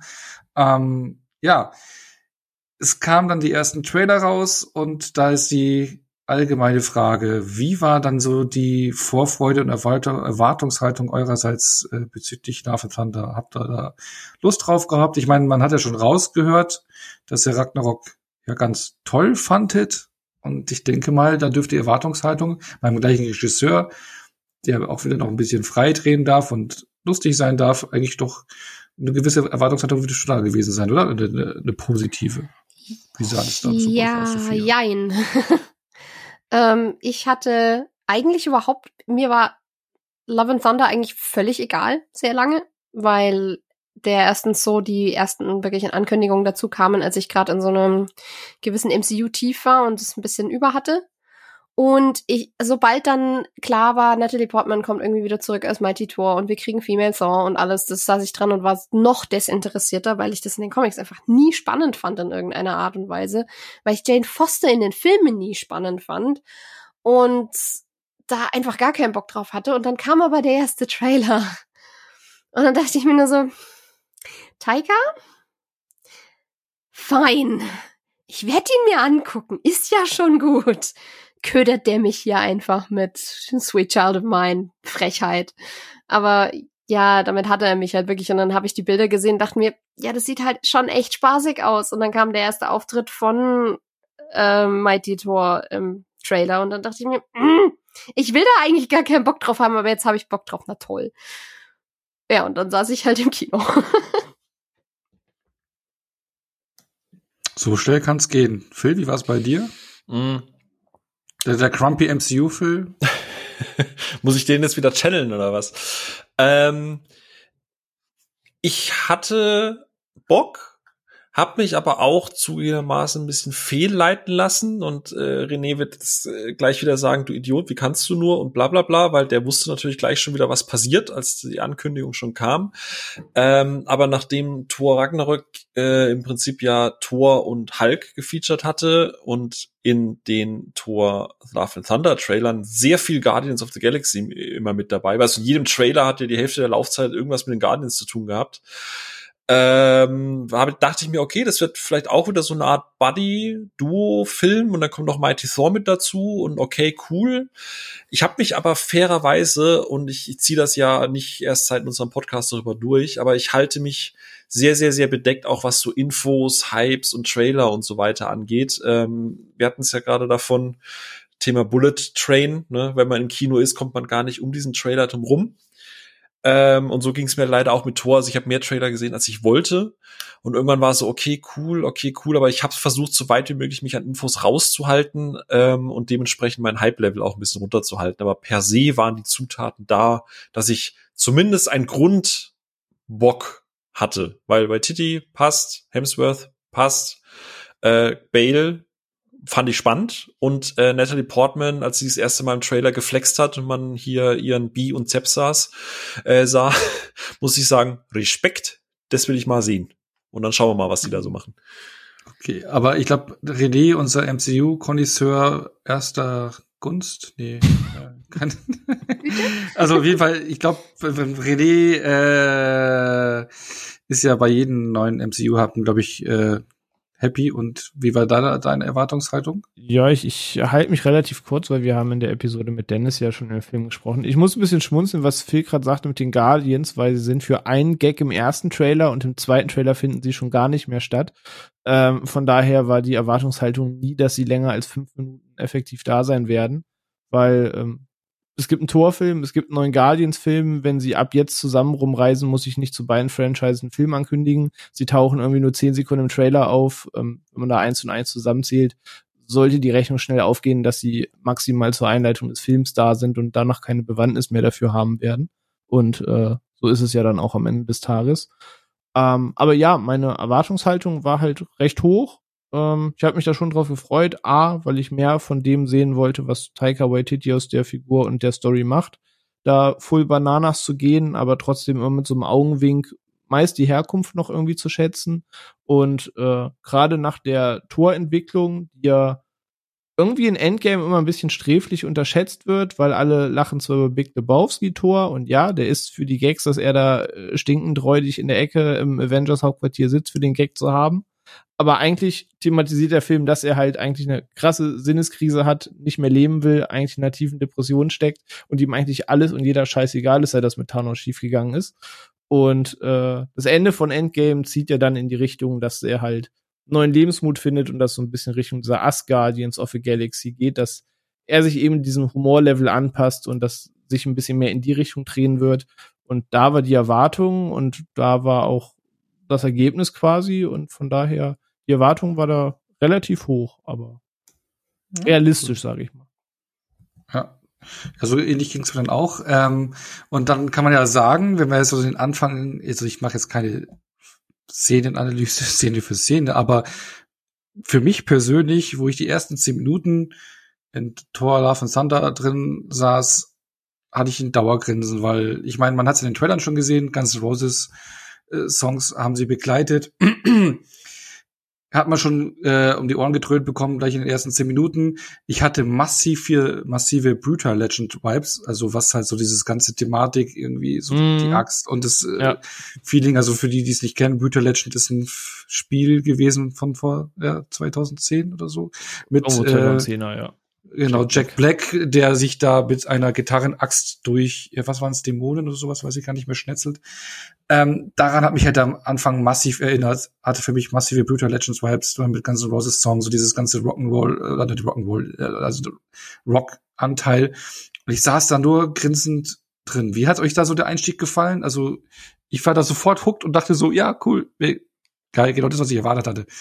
Ähm, ging's nur mir so oder ähm, kann es auch jemand teilen, die anfängliche Euphorie zu Beginn. Also ich rede jetzt wirklich so die ersten zehn Minuten, diese erste Schlacht. Quasi das, das, das Intro, was ja relativ klar abgesteckt ist. Genau, Film, genau. Sag ich mal. Ja, ähm, nee, mir ging's ähnlich. Also auch die Vibes, es hatte halt so ein bisschen, so ein bisschen, äh, Mad Max trifft die alte Heavy Metal Serie, trifft, wie du halt sagst, Brutal Legend, wo du einfach sagst, so, wir nehmen irgendwie so acht Cover irgendwelcher 80s ähm, Metal Bands und erwecken das so ein bisschen zum Leben und das lassen wir so ein bisschen aufeinandertreffen und diesen Vibe haben die ersten zehn Minuten. Ich glaube, diesen Vibe sollen die ersten zehn Minuten halt auch einfangen. Ähm, auch sein Outfit ist dann eine Anlehnung an eine andere Figur aus dem Musikbusiness und so weiter. Ich glaube, da ist man schon sehr bewusst in die Richtung gegangen und ich will jetzt schon nicht spoilern, weil wir spoilern bestimmt nachher. Ähm, deswegen will ich jetzt auch keine Szenen vorweggreifen, aber ich sag mal, es gibt eine eine weltbekannte Szene, die zu Meme wurde, die es als Werbeclip gab, die x-mal hops genommen wurde, die auch in dieser Szene vorkommt, die mich sehr zum Jubeln gebracht hat. Aber welche kann ich nachher genau beziffern? Aber es gibt einen Moment in den ersten zehn Minuten, wo ich sehr am Jubeln war, dass man äh, quasi dieses Meme nachgestellt hat. Sophia und Phil sind stumm. Noch stumm. Ja. Was zu sagen? Ihr habt sich so gefühlt, ähm, unsere Euphorie? Ich weiß nicht, ich, ich fand den Anfang tatsächlich eigentlich ein bisschen holprig. Also er hatte ein paar, er hatte ein paar wirklich tolle Momente, ein paar wirklich witzige Momente. Aber irgendwie hat er mich nicht ganz so gekriegt, äh, obwohl er es, obwohl er es hätte sollen. Also wie gesagt, waren so ein, zwei Bilder dabei, so ähm, Wolfsfrauen auf Wolfsrücken, die, die ich, die ich wirklich lustig fand. Aber ähm, ich habe, ich habe echt gebraucht, um in den reinzukommen. Und ich kann nicht wirklich sagen, woran es lag, aber irgendwie kam der mich für mich relativ langsam in Fahrt, vielleicht auch mitunter, weil es ähm, weil du so einen so einen krassen Tonsprung hattest zwischen der Einleitung, also Einleitung, Einleitung mit mit Christian Bales Charakter und dann wie es tatsächlich dann zu Tor übergeht. Das war halt auch schon so ein bisschen ähm, tonaler Bruch, sage ich jetzt mal. Und das, das fiel mir dann schwer, irgendwie wirklich in Gang zu kommen und warm zu werden und mitzugehen. Und das kam dann alles sehr viel später im Film, dass ich dann voll drin war. Hm. Ich danke, dass du es äh, sagst. Ich habe die ganze Zeit überlegt, wie ich das nett formuliere, aber holprig passt eigentlich ganz gut, weil ich hatte genau das gleiche Problem. Äh, ich fand die Einführung von Christian Bates Figur eigentlich ganz cool. Ähm, mal so ein Charakter, der vielleicht mehr will als einfach nur die Welt erobern oder ein Beam in the Sky am Ende. Äh, ich meine, vielleicht kommen wir da später noch drauf, äh, dass ja gerade vielleicht die Torfilme oder insgesamt auch viele MCU-Filme, die so für sich alleine stehen, halt darunter leiden, dass sie so eine Art äh, Boss of the Week äh, rausballern müssen. Und ähm, ich war mir halt relativ sicher, ohne jetzt groß die Vorlage zu kennen. Äh, und ich sehe durch den Bildschirm schon wieder René mit, seinen, mit seinem Kopf auf die Tischplatte fallen. Aber äh, ich wusste halt schon, okay, egal wie der jetzt halt aufgebaut wird, es ist halt ein One-Trick-Pony. So und äh, dementsprechend ist es alles ganz nett, es ist auch aufgebaut worden, ist auch schön. Und dann kommt da dieser harte Bruch und dann kommt diese Sinneskrise oder dieses, dieses, diese Trailer-Shot-Show, die also im Endeffekt ist der Anfang ja nichts anderes als einfach nur Trailer-Material. Und ich fand das erstaunlich hässlich alles. Ich fand das einfach visuell unfassbar unsexy. Ähm, ein paar Gags haben wirklich gezündet, wo ich dachte, ah, okay, da ist er wieder. Aber dann, du hast schon das Gefühl gehabt, und es war ganz lustig, weil, weil Kim hat sich so rübergebeugt und hat so gemeint, da hat das Marketing wohl entschieden, ey, weißt du noch, dass die Leute den vorherigen Film lustig finden? Mach das gleiche nochmal, aber bitte dreimal so schnell und viermal so unlustig. Und es, so war es halt, dass die Gagdichte höher ist, aber die Gag-Treffer halt die gleichen geblieben sind. Und es war dann so, oh fuck, wird das jetzt ein überlanger? Es hat, äh, ich habe mich ein bisschen teilweise gefühlt wie in so einem Scary Movie-Film. Ähm, und, und dann kam halt eben auch die Guardians und, und Chris Pratt hat ja mittlerweile so gar keinen Bock mehr, oder? Also ich glaube, der ist aus dem Trailer versoffen rausgestürzt in seine Kommode und ist dann durchs Bild gerülpst und dann ist er wieder weg. Ähm, also der hat ja in Dominion schon keinen Bock mehr gehabt, aber hier hat er, glaube ich, noch weniger Bock gehabt. Ähm, yes. Also ich fand den Anfang sehr unrund. Ja, Musik, Musik war geil. Was? Das Gefühl hatte ich auch, dass, dass, dass Pratt irgendwie relativ wenig Lust hatte. Generell die, die Guardians in dem Moment. Ich meine, ja, das war auch die Aufgabe von den Figuren in dem Moment, keinen Bock zu haben, aber irgendwie ja. war das halt, war das halt nicht unbedingt der, der beste Einstieg in sowas für mich. Ja. Also, der, hat mich nicht rausgeworfen. Ich hatte trotzdem noch Bock, aber ich dachte mir schon so, ja, okay, wie immer, was erfolgreich ist, musst du es danach alles auf fünf drehen. Und ich habe mich ehrlich gesagt, ich habe vorher mitbekommen, dass der Film 250 Millionen gekostet hat. Und nach den ersten zehn Minuten dachte ich mir, ich weiß nicht wofür, außer für, wo, außer halt für die Stars. So, also visuell auf gar keinen Fall. Das ist echt hässlich gewesen. Aber ja.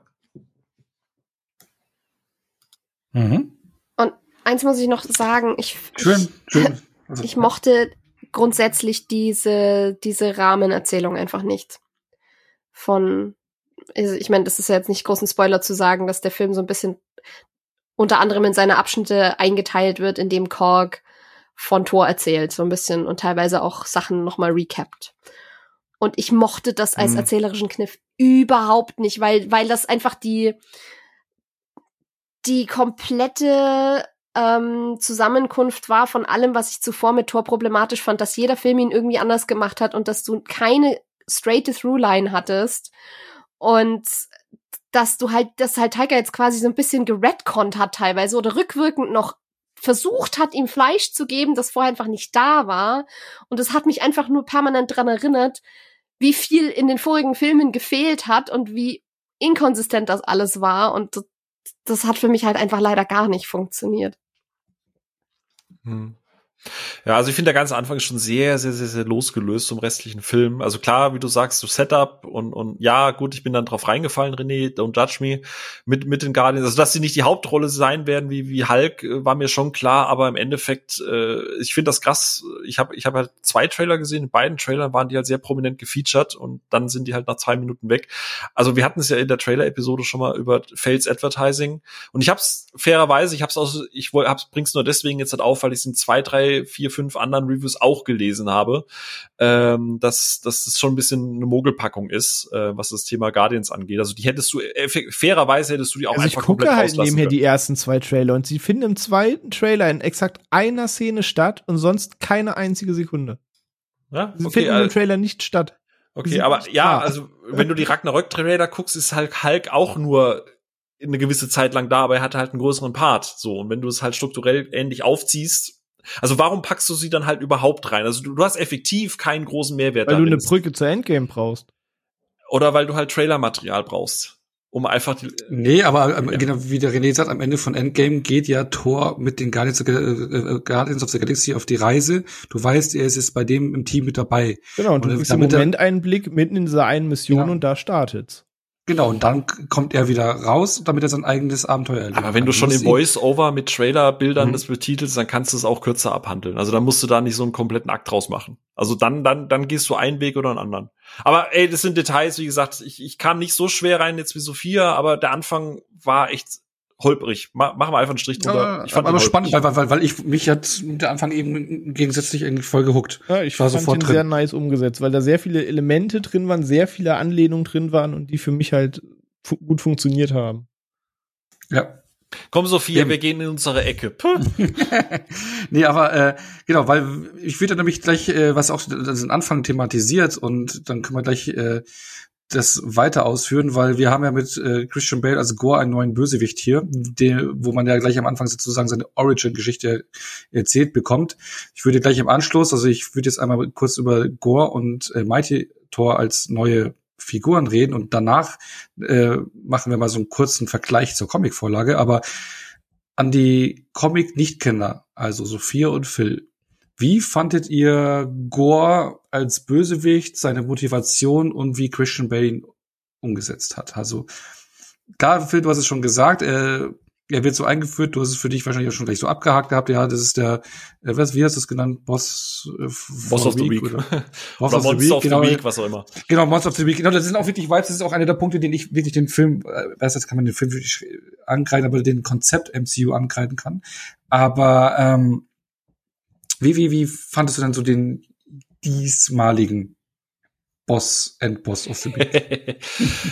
Ey, Christian Bale, mit dem kriegst du mich halt immer, äh, weil du weißt, wenn der eine Rolle annimmt, äh, gut, in dem Fall war es ja, glaube ich, so, dass seine Kinder ihn dazu gedrängt haben, aber prinzipiell weißt du, äh, wenn, er, wenn, er, wenn er sich annimmt einer Rolle, dann, ähm, dann, dann, dann verschreibt er sich da halt auch und dann macht er, hat er da auch Bock drauf. Und ich fand, der hat den Anfang schon relativ gut mitgenommen und klar, die Motivation mit Kind und so passt. Ich fand den Aufhänger eigentlich ganz cool. Ich weiß es ja nicht, ihr werdet ihr das gleich dann noch, äh, denke ich mal, erklären äh, mit, mit der Comic-Referenz. Aber ich fand das halt, seine Motivation, wie er zu diesem Götterschlechter wurde, ist zwar in Anführungsstrichen plump, ne? Aber äh, es ist immer noch besser als äh, ich muss jetzt einfach die Welt vernichten, weil irgendwer hat das mal gesagt, ich muss das tun. Und ich fand diesen Draht mit äh, mit äh, ja, ich wurde vom Gott verraten und eigentlich ist das äh, ganze Thema ja äh, sowieso Quatsch und bla bla bla. Ich fand die Motivation gut. Also der Teil der Einführung, der hat mich abgeholt, wo ich dachte, okay, cool, motiviert, hat Bock, das ist seine Waffe, okay, mehr brauche ich nicht an Erklärung. Jetzt bin ich mal Mhm. gespannt, was er damit macht. Okay, und wie fandst du so den Rest vom Film so, ähm, also ohne jetzt in Details aufs Ende zu gehen, aber so die Umsetzung, wie Christian Bale ausgeführt hat, weil er ist schon sehr creepy auch, ne? Also finde ich, also er hat schon einige Momente, die düster sind, auch leichte Horroranleihen sogar, würde ich meinen, mhm. aufgrund seiner Fähigkeiten und sowas. Wie hat dir das gefallen? Hat dich das abgeholt oder? Weil man, man hört ja so manche Stimmen, die auch sagen, dass Gore mit der beste Bösewicht des MCUs ist, aber das hört man ja eh dann immer wieder. Hast du bei Shang-Chi und sowas gehört. Ne? Also das hört man immer wieder mal. Ne? Ja, nee, also so weit würde ich jetzt tatsächlich nicht gehen. Ähm, aber ich muss halt gestehen, dass er also da, da würde ich jetzt halt fairerweise, da würde ich jetzt da fairerweise schon ein bisschen vorgreifen. Also ich finde, dass er tonal, manchmal habe ich das Gefühl, Bale spielt in einem ganz eigenen Film. So, also tonal hat sich das für mich nicht immer so ganz harmonisch eingefügt, aber seine Figur an sich, also alle Szenen mit ihm fand ich gut. Das kann ich so als Fazit sagen. Ich habe mich immer gefreut, wenn er da war, weil Taika auch visuell und mit seinen, wie heißen die Schattenkreaturen oder Dark Creatures oder sowas, ähm, mit denen konnte ich äh, alles, was damit halt war, war hat Bock gemacht. Also alle Szenen mit ihm fand sind mir sehr, sehr, sehr positiv in Erinnerung geblieben. Mit einer sehr speziellen, aber da kommen wir später noch drauf. Okay. Und Sophia, wie fandest du denn ähm, Gore, den Götterschlechter hier von Christian Bay gespielt? als Bösewicht eingeführt, also wie er eingeführt wird und ich habe das Gefühl, Phil und ich werden heute ausnahmsweise mal ein gemeinsames Lager bilden. Treiben, treibt. Ich weiß es nicht. ich ich habe den Faden verloren, was ich sagen wollte. Wie fandst du den? Ähm, mochte ich. Ähm, mochte ich tatsächlich wirklich gerne. Wie gesagt, Phil und ich werden heute ein kleines Lager bilden zusammen. Das war ein absoluter, ja, so, so, so outstanding in diesem Film für mich als, als Charakter.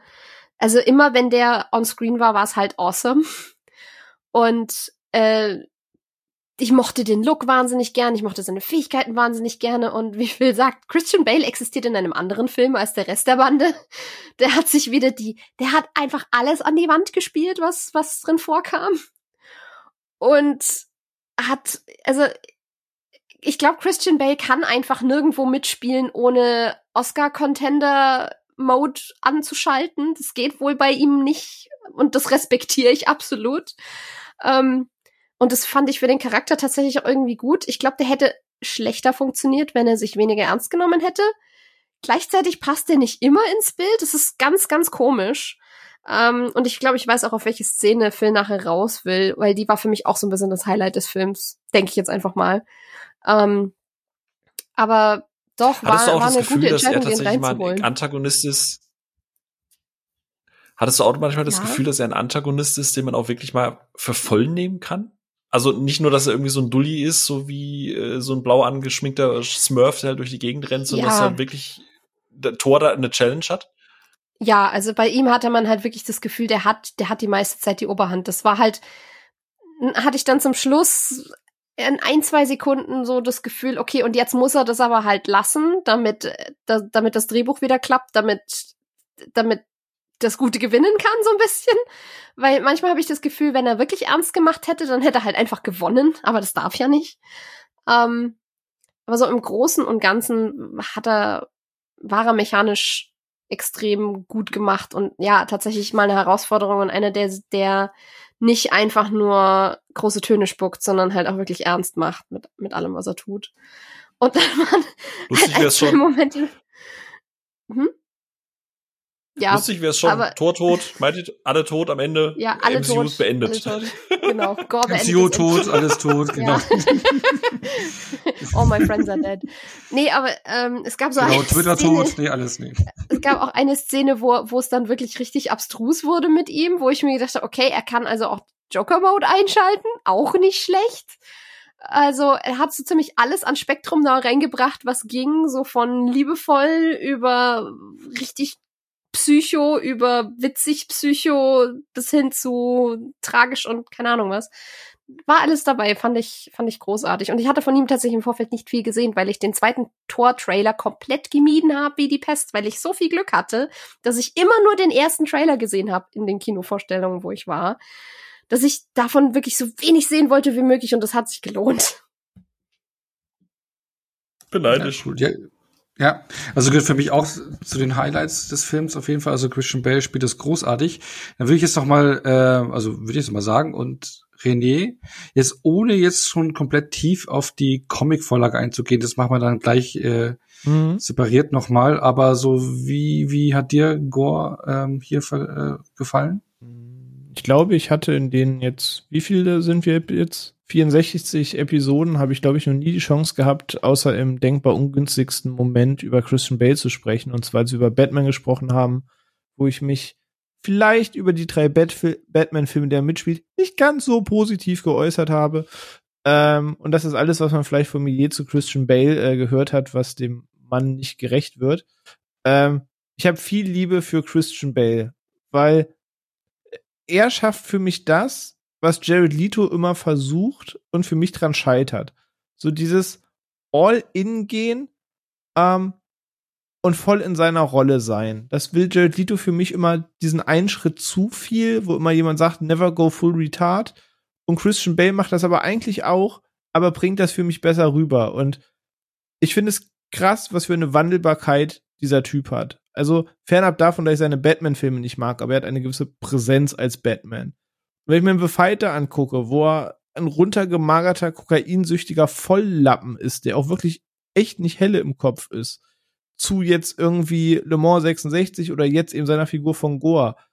Immer wenn ich Christian Bale sehe, weiß ich, der Typ setzt sich voll in seine Rolle und ob er entweder den Volldulli verkörpern soll, den Überboss oder einfach die, den creepy Motherfucker, er macht das einfach und legt sich in diese Rolle und dafür habe ich viel Liebe für diesen Mann und äh, ich war sehr gespannt auf seine Performance und er hat nicht ganz viel Screentime gehabt, wie ich mir für ihn gewünscht hätte, aber das, was ich in seiner Screentime gesehen habe, hat mir in seiner Rolle auch sehr gut gefallen. Sehr schön.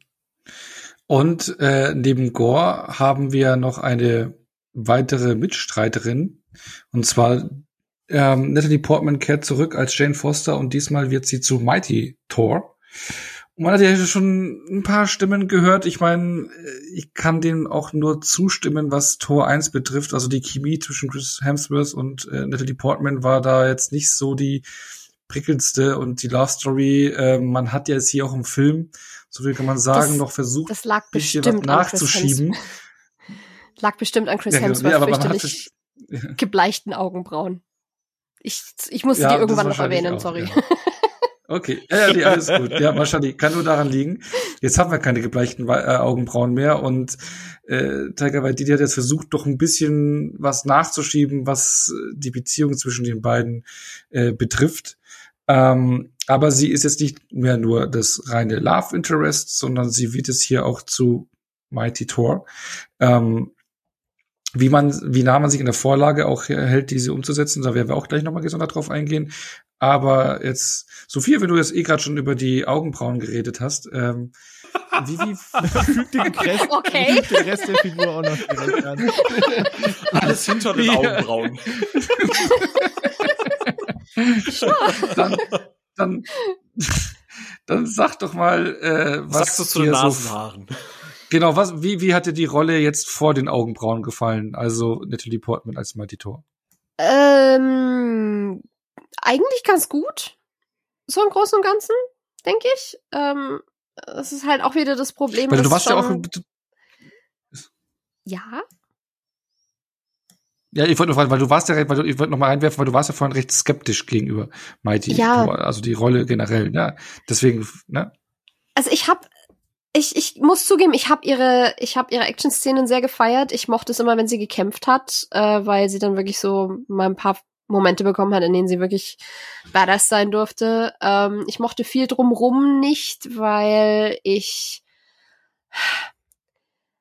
ja, ich, ich, ich bin immer noch der Meinung, dass sie, dass sie Jane Foster auch rückwirkend nicht so viel Fleisch gegeben haben, wie sie gebraucht hätte, um in dieser Rolle vollends zu funktionieren. Das liegt jetzt nicht an Natalie Portman, das liegt halt wirklich daran, wie der Charakter bis dato behandelt worden war. Ähm, und eine kurze Montage macht das meiner Meinung nach nicht wieder wett. Ähm, und es waren halt auch wirklich ein paar, also gerade bei ihr waren echt einige Witze und Momente dabei, die, die nicht gezündet haben für mich. Ähm, Andererseits hatte sie eine großartige Chemie mit äh, Valkyrie, wo ich, wo ich sehr viel Freude dran hatte. Und es hat auch, auch mit Thor hat es diesmal besser funktioniert. Auch wenn es immer noch nicht so war, dass ich gesagt habe, ja, und ich kaufe ihm halt jetzt ab, dass sie seine große Liebe ist. Tue ich nach wie vor einfach nicht.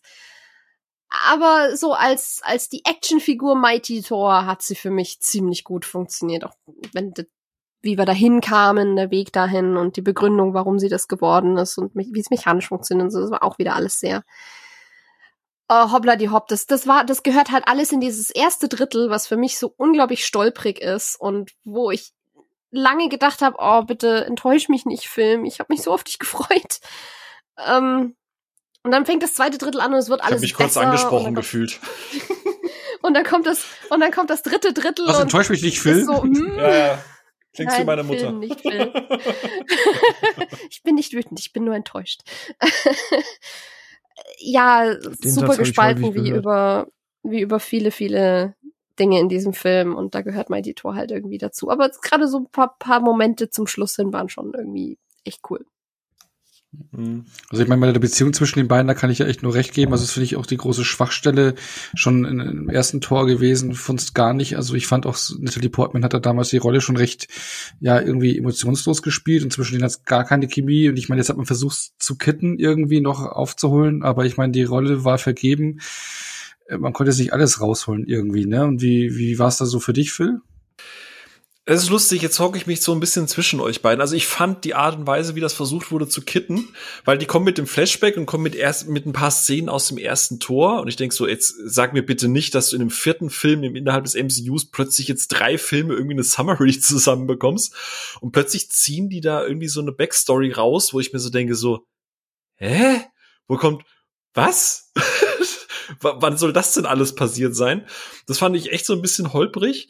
Aber, so wie ich es ja vorhin gesagt habe, mit Chris Hemsworth, der gefühlt in äh, Thor Ragnarok das erste Mal so richtig Bock auf seine Rolle hatte. Ich hab Jane Fonda, äh, Foster. ähm, Jodie Foster? Jodie Foster. Jodie Foster.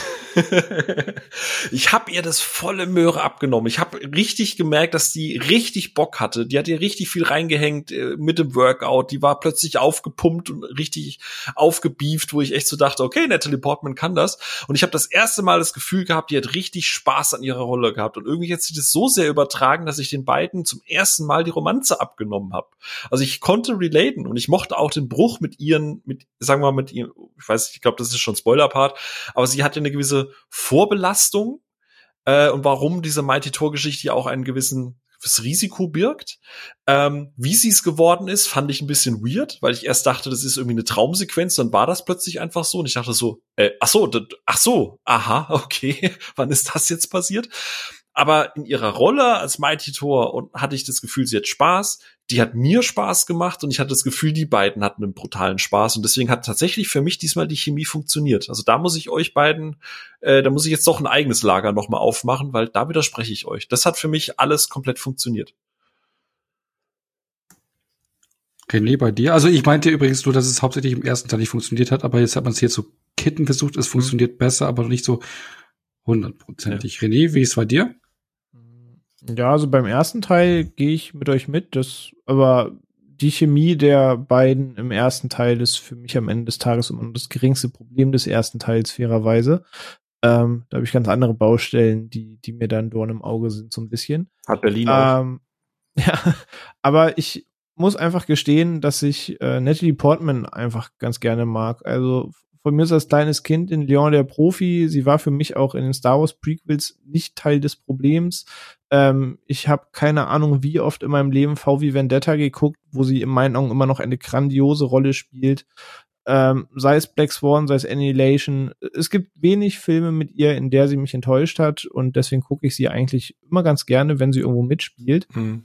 Ähm, und ja, das war jetzt alles ein bisschen holprig natürlich, dass diese Chemie stimmen soll, weil alle Pärchen, sage ich mal, die du hast, oder von mir aus auch die, die das, das, die, die Bindung zwischen ähm, Hawkeye und ähm, Black Widow zum Beispiel oder auch zwischen anderen Pärchen hatten mehr Zeit, mehr Filme zu wachsen. Jetzt war das, die ist eigentlich schon zehn Jahre aus dem MCU raus, jetzt kommt sie wieder, jetzt musst du da eigentlich ein Bindeglied irgendwie schaffen, sie ist aber eigentlich schon vergessen im MCU. Ähm, und das ist halt eine unangenehme Position, weil du über Thors Laufzeit sie ja nicht mitkriegst, wie sie in Infinity War fühlt, wie sie in Endgame fühlt. Okay, sie gehört zu den Weggesnappten, hat dazwischen nicht ganz so viel gefühlt. Ähm, aber diesen Aufbau gab's halt nicht. Das bringt den Film halt in eine undankbare Position, jetzt irgendeine Love Story nach zehn Jahren plötzlich wieder aufzumachen, zu sagen, so fühlt das jetzt. Ähm, das ist auch vielleicht als Filmschaffender eine undankbare Aufgabe. Ähm, wenn es nicht machst, ist scheiße und wenn es machst, kannst du nur das Beste draus machen. Ähm, und das hat für mich aber in der Tat eigentlich ganz gut funktioniert. Also äh, sie war für mich zu lange raus, um jetzt so richtig krass emotional in dieser Beziehung drin zu sein. Aber ich fand es schon immer sehr, sehr sweet und ganz süß eigentlich zwischen den beiden. Und daher hat das schon für mich so weit funktioniert. Also sie haben für mich dafür, dass sie dieses zehn Jahres Gap irgendwie überbrücken mussten, das eigentlich schon smart gelöst. Und wie viel sagt, sie hat Bock auf ihre Rolle, die war schon damals auf der Comic-Con heiß darauf. Man hat irgendwie die ganzen Instagram-Videos gesehen, wie sie da wirklich Fitness macht und da voll reingeht. Ähm, man hat mit ihrer Backstory da sehr, sehr gute Sachen gemacht, die ich fairerweise dem Film gar nicht zugetraut hätte, die zu thematisieren. Ähm, und war da sehr gespannt drauf, ob man diesen Weg wirklich geht äh, weil man das eigentlich schon mal kurz verneint hatte im Vorfeld. Und äh, aber da reden wir gleich drüber. Aber in Summe war ich doch sehr zufrieden mit ihr und fand das sehr gut umgesetzt.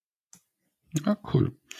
Dann würde ich jetzt mal so kurz, äh, wo wir jetzt über die beiden Figuren geredet haben, mal so kurz darüber reden, wie nah man eben dran ist von der Comicvorlage. Ähm, speziell auf die beiden Figuren jetzt gesehen. Genau, genau, speziell nur die beiden Figuren, wie man dann, wie es was das Thema Origin be betrifft, halt gerade auch jetzt bei ähm, Mighty Thor oder halt auch bei Goa, man hat ja schon ein paar Sachen geändert.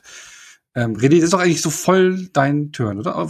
Der Film möchte was sagen? Nö, aber ich, ich glaube, ich finde das eigentlich ganz gut, dass ihr die beiden Figuren macht, weil René hat ja heute schon angefangen, also auch nochmal an die Zuhörerinnen und Zuhörer da draußen. Ne? Wir haben ja, ich weiß, wir erwähnen es ja sehr oft, aber wir haben ja einen Discord-Server und René, du hast ja quasi heute auch schon mal alle Zuhörerinnen und Zuhörer, die schon da, da drauf sind auf dem Discord, hast du ja quasi schon mal mit Infos aus den Comics gefüttert, die auch außerhalb dieser Figuren sind. Das heißt, ich wollte mal so ein kleines Gimmick starten, begleiten zur Folge. Genau. Genau. Und das heißt, wenn ihr da draußen äh, angefixt seid, was den Comic angeht, vielleicht den selber noch nicht kennt oder irgendwie Fragen noch dazu habt, kommt gerne auf den Discord. Äh, Link dazu ist in den Show Notes drin. Und wie gesagt, René hat äh, Zugriff da auf, auf die Comics und kann da auch noch mal genauere Fragen beantworten, falls ihr da irgendwie noch selber vielleicht nicht ganz so satt sattelfest seid, ne? falls ihr nicht in ein, als Kind in einen Topf mit Comics gefallen seid und seitdem so ein, so, so ein dickes Papierbäuchlein vor euch tragt. Also kommt da gerne auf den Discord und René hat da heute schon das Fass mit aufgemacht und ich glaube, das ist noch lange nicht zu. Eben, genau, und deswegen einfach nur mal so jetzt Score und Mighty Tor so ein bisschen mit der, Com also wie es in den Filmen jetzt dargestellt worden ist, mit der Comicvorlage verglichen. Wie gut es in deinen Augen geworden ist oder auch nicht gut, man weiß es ja nicht. Ich war da im Vorfeld total skeptisch, weil ich habe keine Review, keine Kritik zu dem Film gesehen, gelesen, gehört, Podcast gemieden, keine Videos geguckt, aber man kriegt ja blöd gesagt so ein bisschen Social Media Stimmen mit. Und was ich immer gehört hatte, war, ja, der Film geht halt full bonkers Comedy. Und dann dachte ich mir schon im Vorfeld, ja gut, ist Ragnarok partiell auch, auch wenn Ragnarok hier und da seine ernsten Themen anspricht. Du hast aber zwei Figuren jetzt, über die wir sprechen, mit einer eigentlich sehr tragischen Backstory, die in so einen Full-Bonkers-Comedy-Film äh, vielleicht sich schwer verknüpfen lassen, miteinander da tonal irgendwie die Ebene zu treffen. Ähm, und bei Mighty Thor, also bei Jane, war ich erstaunt. Also ich dachte wirklich, dass man dieses, äh, sorry, weghören, aber ihr könnt euch denken, wenn wir jetzt über den Comic-Ursprung sprechen, dann sprechen wir jetzt an, was Sache ist. Ähm, ich hätte nicht gedacht, dass man diesen Krebshintergrund anspricht. Das ist die elementare Story im Comic. Das ist der Grund, warum sie an diese Kräfte gerät. Das ist der Grund, warum sie die haben möchte. Ähm, sie möchte weiterleben. Sie möchte, ähm, ja, den Krebs bekämpfen. Sie checkt, dass sie da halt fit ist. Und ähm, die, der Weg zu den Kräften hin funktioniert noch ein bisschen anders, weil Thor ja durch Nick Fury seine Kraft verliert, den Hammer zu tragen und diese Kraft so ein bisschen an Jane übergeht und äh, sie quasi würdig macht, den Hammer zu tragen, was ihr mit ihrer Krebserkrankung sehr in die Hände spielt. Ähm, aber dieses reine Krebsthema, da dachte ich wirklich, baut man das jetzt irgendwie ein in so einen Film, der die Full-Comedy-Parade fahren soll? Und fand es mutig, dass man es gemacht hat, dass man sagt, ja, wir zeigen, dass sie diesen ähm, Krebs im Endstadium hat und einfach kurz vor Ende ist. Ähm, da gab es schon irgendwie Props für, weil ich dachte, man meidet das. Und bei Gore so ähnlich. Ähm, aber ihm hätte ich irgendwie fünf Minuten mehr Zeit gewünscht, weil mit ihm beginnt ja der Film und du siehst in der allerersten Szene einfach in, was sind's, fünf Minuten, sechs Minuten, relativ schnell seine Motivation. Seine Motivation kannst du in einem Satz runterbrechen und das machen sie im Film auch.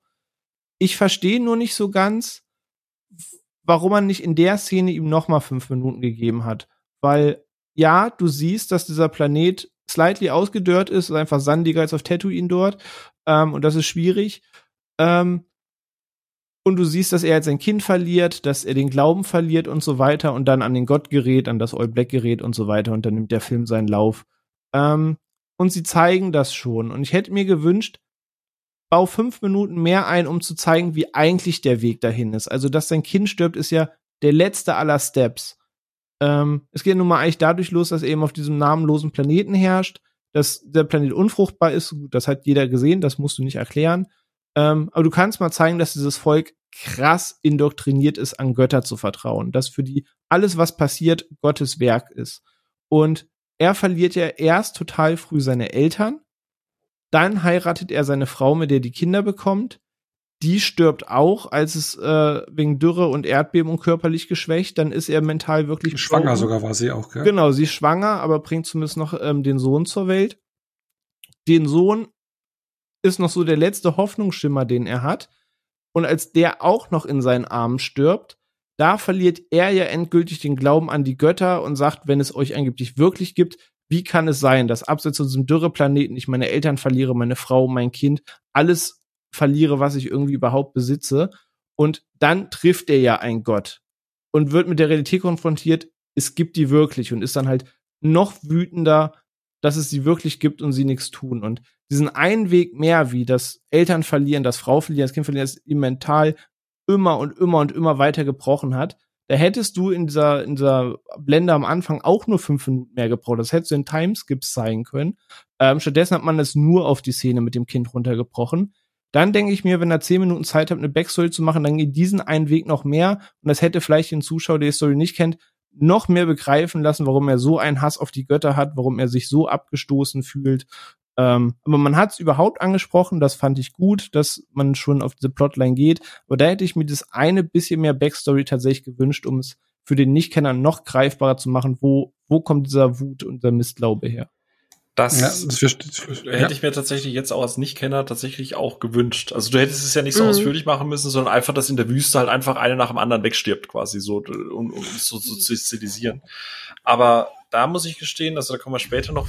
Das hätte auch gerade fürs Ende und für seine Entwicklung, finde ich, glaube ich, jetzt für mich noch, noch, noch dieses letzte Quäntchen, wo ich dann sage, okay, vielleicht ist er doch einer der besten Antagonisten. Ich glaube, da wäre mhm. das Material gewesen. Das ist spannend ja, zu wissen. Ja. Weil ich habe mich tatsächlich, ich, ich hab mich tatsächlich zwischendrin auch, auch mal so gefragt, ich habe mich tatsächlich zwischendurch auch mal so gefragt, hatte der eigentlich noch eine Frau? Schade, dass man da irgendwie nicht noch mehr weiß. So, das wäre vielleicht mal eine, Back eine Rückblende gut gewesen. Das, das ist eigentlich ja. der tragendste Teil seiner Motivation und der Film hat ja schon eine relativ kurze Laufzeit, nachdem andere Filme schon zweieinhalb Stunden gingen. Und an solchen Stellen hätten halt fünf bis zehn Minuten mehr eine große Wirkung vielleicht gehabt für den einen oder anderen eben. Ja, und ich glaube, entscheidend ja. ist auch, was der René noch gesagt hat, ist halt eben so dieses, andere Volk, was da auch lebt. Ich meine, jetzt hier siehst du ihn nur alleine, aber entscheidend ist ja wirklich so, dass die wirklich alles angebeten haben und er hat immer gesagt, oh, warum äh, es wird uns immer nur Schaden angetan, obwohl wir beten, ja, wir müssen nur lang genug warten und irgendwann werden wir erlöst und sowas. Deswegen sieht er ja die Erlösung, aber in dem Film hast du es ja so kurz, dass er sagt so, ah, endlich die Erlösung, aber den Weg dahin merkst du nicht, ne, weil es ja sofort da ist. Genau, richtig. Und weil das, das halt eben diese Umgebung um ihn rum ist und bevor er auch ähm, das Nekroschwert oder das All Black ähm, findet, wird er auch von dem Volk verstoßen, weil er sagt, wie wollen, wie können ich an Götter glauben, die sowas zulassen und dann äh, verstoßen sie ihn ja als Ungläubigen und dann genau, trifft richtig. er ja der trifft er drauf und das ist halt so eine Entwicklung, finde ich, die man in den Comics halt doch viel krasser merkt dann, ja. Ja, deswegen, das hättest du halt, du hättest halt nicht viele Minuten gebraucht, um das halt noch auszuformulieren. Deswegen, das, das fand ich ja. ein bisschen schade, aber. Ja, da habe ich ja, auch gedacht, ah, okay, fangen Sie mit einem Kind an, habe ich gedacht. Ja. Wenn, wenn wir bei, ja. wenn wir bei fünf Minuten mehr sind, hätte ich mir auch von irgendwelchen Shenanigans ein bisschen weniger gewünscht. Und in dieser Montage, die man hat, oder in irgendeinem Kontext oder wegen mir auch schon in, ja gut, in äh, Ragnarök hat es leider nicht so viel, so eine große Rolle gespielt und so, aber irgendwo ein bisschen noch auf, mit auf den Weg bringen, wie das mit der Beziehung zu Mjölnir und so funktioniert zwischen Thor und seinen Waffen. Ich meine, ähm, das haben, ist ja eh sehr speziell, wie es dargestellt ist in dem Film, was ich stellenweise auch sehr lustig und cool fand. Aber es wird halt wirklich über, über, über zehn Jahre das MCU wird ein riesen Ding draus gemacht, ähm, dass außer Thor gerade mal Captain America Mjölnir heben kann, weil das mit dem Würdigsein so was ganz Spezielles ist und du halt wirklich so dieser ganz besondere Typ Mensch oder Charakter sein musst, um den heben zu dürfen. Und dann so einfach, dann hast du halt die Szene so, Jane Foster geht an die Bruchstücke von Mjölnir hin und plötzlich setzt sie sich für sie zusammen und denkst dir so, okay, hä? W ja, aber okay, das ist ja wann, wann haben wir etabliert, dass sie jetzt genau, ist? Genau, wollte ich gerade sagen. Ich weiß, ich Wollte weiß, ich auch gerade sagen. wird, Also sie, Es es gibt ja kurz es gibt diesen kurzen Beziehungs-Supercut. ja, Ja. ich hab's auch gesehen, aber ich fand, da, da hätte ich halt wirklich gerne fünf Minuten mehr dazu gehabt. So ein klein bisschen mehr als pass auf sie auf oder so. Das ist halt schon ein bisschen, fand ich ein bisschen mager. Es ist halt diese ganze Schuhhorn-Backstory, die halt vorher nie stattgefunden hat, einfach mit dabei. Und äh, die Erklärung, ich habe ja gerade vorhin gesagt, ne, wie sie es halt wurde, dachte ich am Anfang erst, es ist so eine Traumsequenz, weil es ist ja so eine Montage, so, oh, Ja, wie kann ich mein, Heil, mein Leiden heilen? Dann liest sie drei Bücher und dann steht sie halt da und dann, tada, fertig. Und dann siehst du sie halt quasi schon mitten in Action. Das ist so, okay, habe ich irgendwo einen Sprung verpasst? Das war schon ein bisschen schnell, ja. Aber, ja. Ja, genau. Das Aber genau, also, weil- war was mir gerade noch eingefallen ist von den. Comics, ne? Ich meine, René, du hast ja gerade so die, den Ursprung von Mighty Thor gesagt, das war doch die Szene mit Nuki Fury, weil Nuki Fury sagt doch zu Thor etwas ins Ohr, woraufhin er Björn nicht mehr tragen kann und Björn dann auf den Mond landet, gell? Das war die Richtig, genau, genau, exakt. Da- Du, man weiß ja nicht, was er gesagt hat, sondern Nick Fury sagt Thor was ins Ohr und, Und daraufhin verliert er seine Kraft und zählt irgendwann seine Würdigkeit, genau. Und, ja. Das fand ich auch einen spannenden Aspekt damals, ganz stark eigentlich. Hex, Genau, Hex. Dann verliert Aber er es später sogar noch mal kurz die Würdigkeit. Das ist auch so ein Thema, das kann ich jetzt spoilen, weil der Film macht das Thema nicht auf. Ähm, Thor hinterfragt ja tatsächlich irgendwann Gors Worte und was Götter für Götter sind, wenn eben all sowas zugelassen wird und wie weit sie es wirklich verdient haben anzubeten. Da zweifelt er sich selbst als Gott ja auch so weit an, dass er kurz die Kraft verliert, den Hammer zu halten. Aber die kriegt er da halt dann relativ flugs wieder. Ja. Nee, aber ja, die, die, die, die Hammer haben ja noch ihre eigene Geschichte, ne? Ja, auf, auf Oder die Fall. haben, also, sagen wir mal so hier die Ja. Axt und, äh, Stormbringer heißt ja die Axt, ne? Genau. Ja. ja. ja. Äh, Mhm.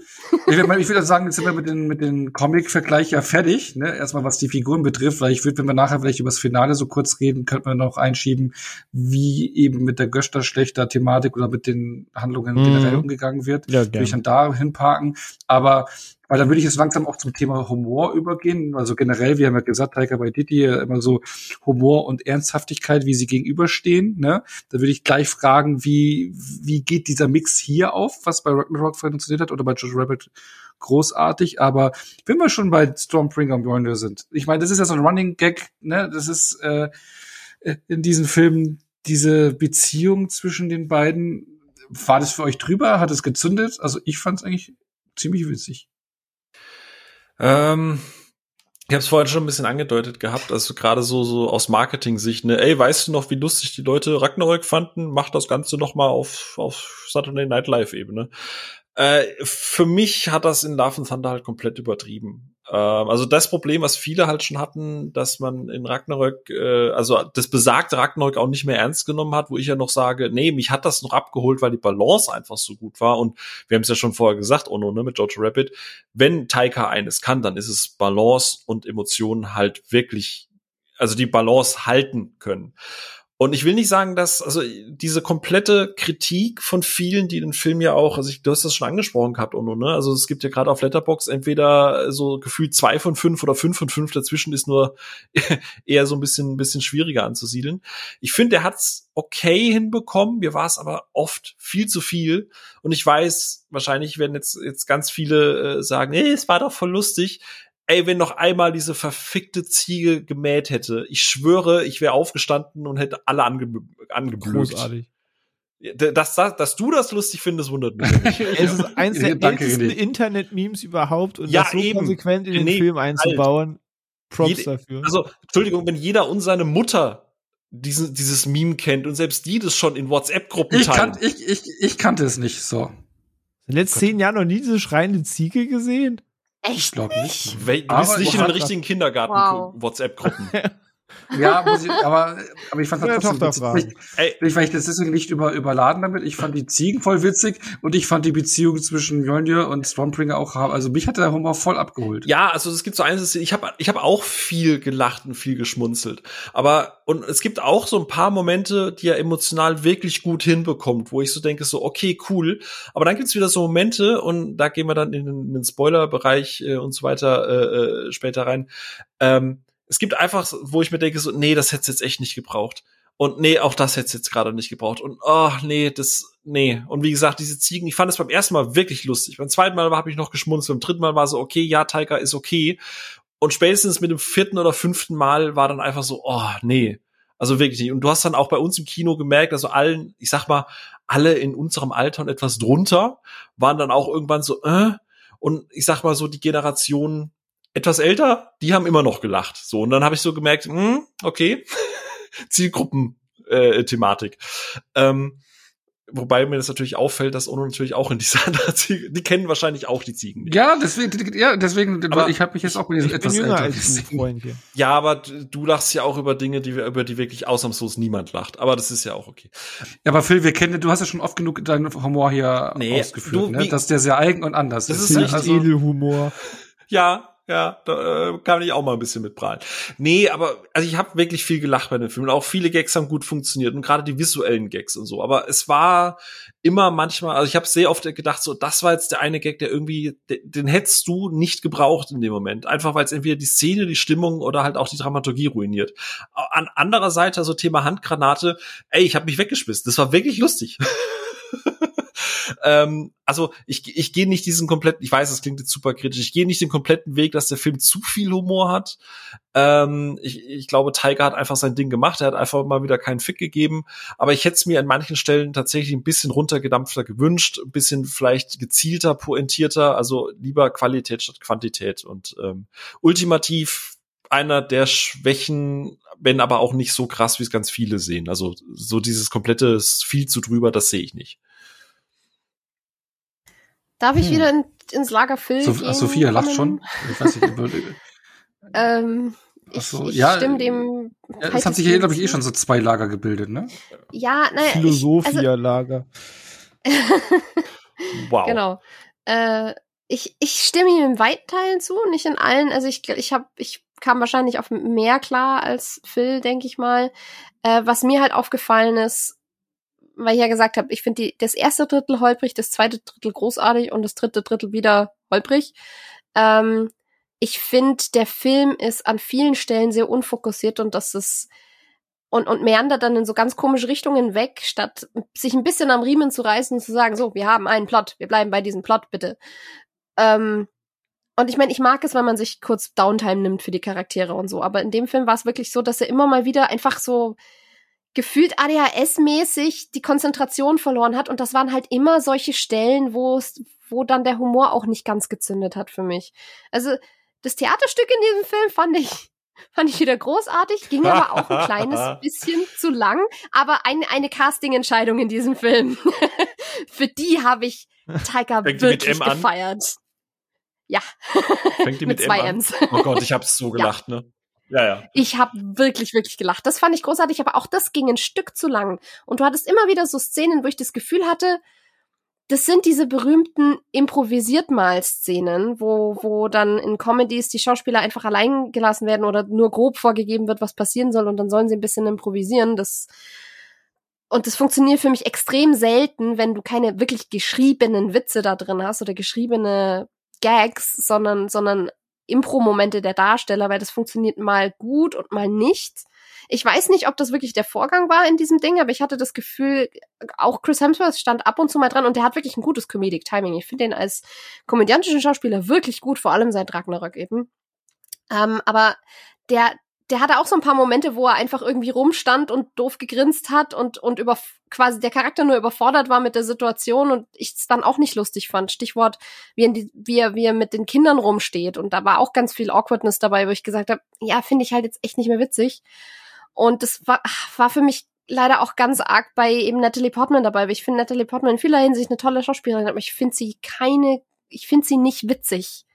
Nicht wirklich. Und da hat sie auch nicht so viel an die Hand bekommen, was wirklich funktioniert hätte, fand ich. Und das, waren immer die Momente, wo der Film wieder weggedriftet ist von davon rund zu sein. Und das fand ich extrem schade. Ich habe auch extrem viel gelacht. Es war extrem viel Witziges dabei. Gerade alles um Zeus und in der Gegend rum fand ich zum Schreien. Aber ja, er verliert halt wirklich die Konzentration zwischendrin. Gerade über den Humor. War das jetzt so much mit den äh, Zeus und Göttern oder genau richtig? Weil man ist auch so eine gewisse Ernsthaftigkeit, die man hier braucht, äh, um die Götter darzustellen, weil sie auch eine gewisse Gefahr sind oder eine gewisse Rolle spielen. Äh, ich fand ich fand es eigentlich genau richtig, weil ich mir gedacht habe, wenn er, okay. wenn er Zeus jetzt wirklich episch dargestellt hätte und großartig, dann wäre das auch nicht wirklich mythologisch richtig gewesen. Zeus ist ein fucking Jackass. Zeus ist furchtbar. Und ich, ich, mir so als Mensch, der sich bei jedem griechischen Mythos, den er je gelesen oder gehört hat, denkt, Zeus, nein. mir tat das irgendwie seelisch gut.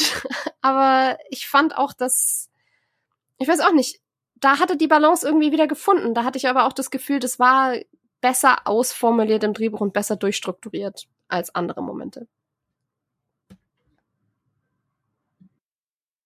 Mhm. Und René, wie schaut's bei dir aus, humortechnisch? Ja. Ähm, bei mir hat der Film relativ stark den Nerv getroffen. Ähm, ich bin jetzt schon ein bisschen diese Ragnarok und Love and Thunder Vergleiche so ein bisschen leid, die ich online viel lese, weil der eine Film hat jetzt viereinhalb Jahre Zeit gehabt zu reifen und war auch der, der, der Überraschungshit wegen diesem Humor. Wenn es jetzt Love and Thunder gegeben hätte ohne Ragnarok, würden die gleichen Leute jetzt das zu Love and Thunder vermeintlich sagen, was sie damals zu Ragnarok sagten. Jetzt haben sie einen Vergleich und einen Film, der schon vier Jahre und 80 Rewatches wirken konnte. Ähm, das macht es vielleicht immer ein bisschen schwer, wenn dann eben auf den einen Outstanding Comedy Film der nächste Outstanding Comedy Film trifft und dann diskutierst, was hier zu viel, was hier zu wenig, was hier überdreht. Ähm, Finde ich eine schwierige Diskussion. Für mich hat der Gag halt sehr gut funktioniert. Partiell hier und da sogar noch besser. Ich verstehe jeden, der sagt, dass Ragnarok der rundere Film ist. Das ist er. Der ist gestreamliner, der ist glatter, der ist runder, der ist klüger abgesteckt. Aber für mich ist Love and Thunder sage ich jetzt nach einem Watch fast der bessere Film. Auch wenn ich ihn wahrlich noch ein zweites Mal gucken muss dafür. Ähm, aber die Sachen in Comedy haben für mich sehr, sehr gut funktioniert. Ähm, die verschiedenen Comedy-Elemente. Also, so die Szene, die ich vorhin im Intro meinte, was sie halt gecheckt haben, und ja, das musst du mögen, und ja, das kannst du am Ende als Scary Movie oder Epic und Disaster Movie und wie die alle hießen, nachdem es mit Scary Movie bergab ging, äh, Film wirken lassen. Ich verstehe jeden, ich verstehe die Kritik daran. Entweder das funktioniert für dich oder es funktioniert für dich nicht, aber dass man gecheckt hat, wir machen da jetzt wirklich so ein Meme-Festival draus und wir fahren hier wirklich so eine ganze popkulturelle Meme-Parade ab.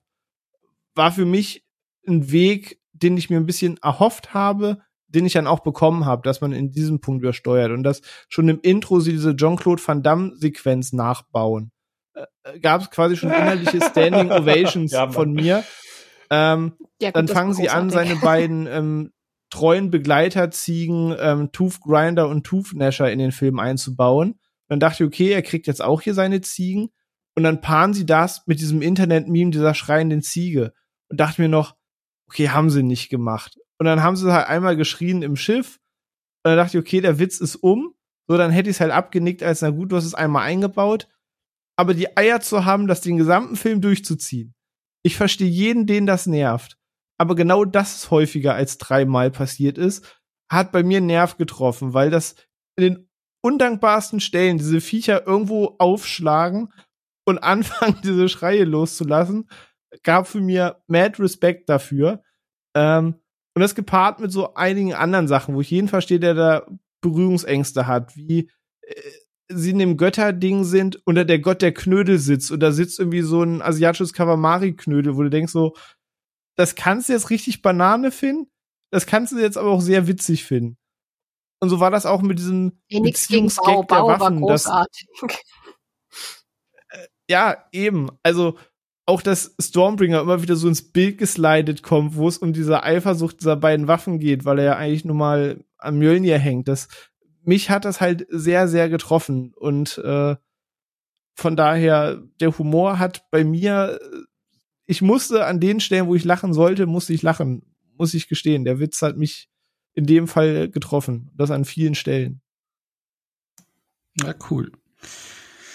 Dann haben wir Humor durch. Also ich bin auch eher auf Redés Seite. Bei mir hat der Humor größtenteils gezündet. War es jetzt nicht too much. Ähm, aber dann kommen wir mal zum Thema Balance. Phil, du hattest ja gemeint, bei Ragnarok war da die Balance zwischen Ernsthaftigkeit und Humor mehr gegeben. War bei mir jetzt hundertprozentig nicht so, wenn am Ende Asgard untergeht, habe ich nie richtig krass gefühlt. Ich dachte mir, okay, passiert, aber es fand ich auch für mich nie so schlimm, weil für mich der Ritt des Films einfach äh, einfach eine Einzigartigkeit, Einzigartigkeit hatte und und und ähm, aber so emotional wie bei Joshua Rabbit hat mich das nicht ergriffen.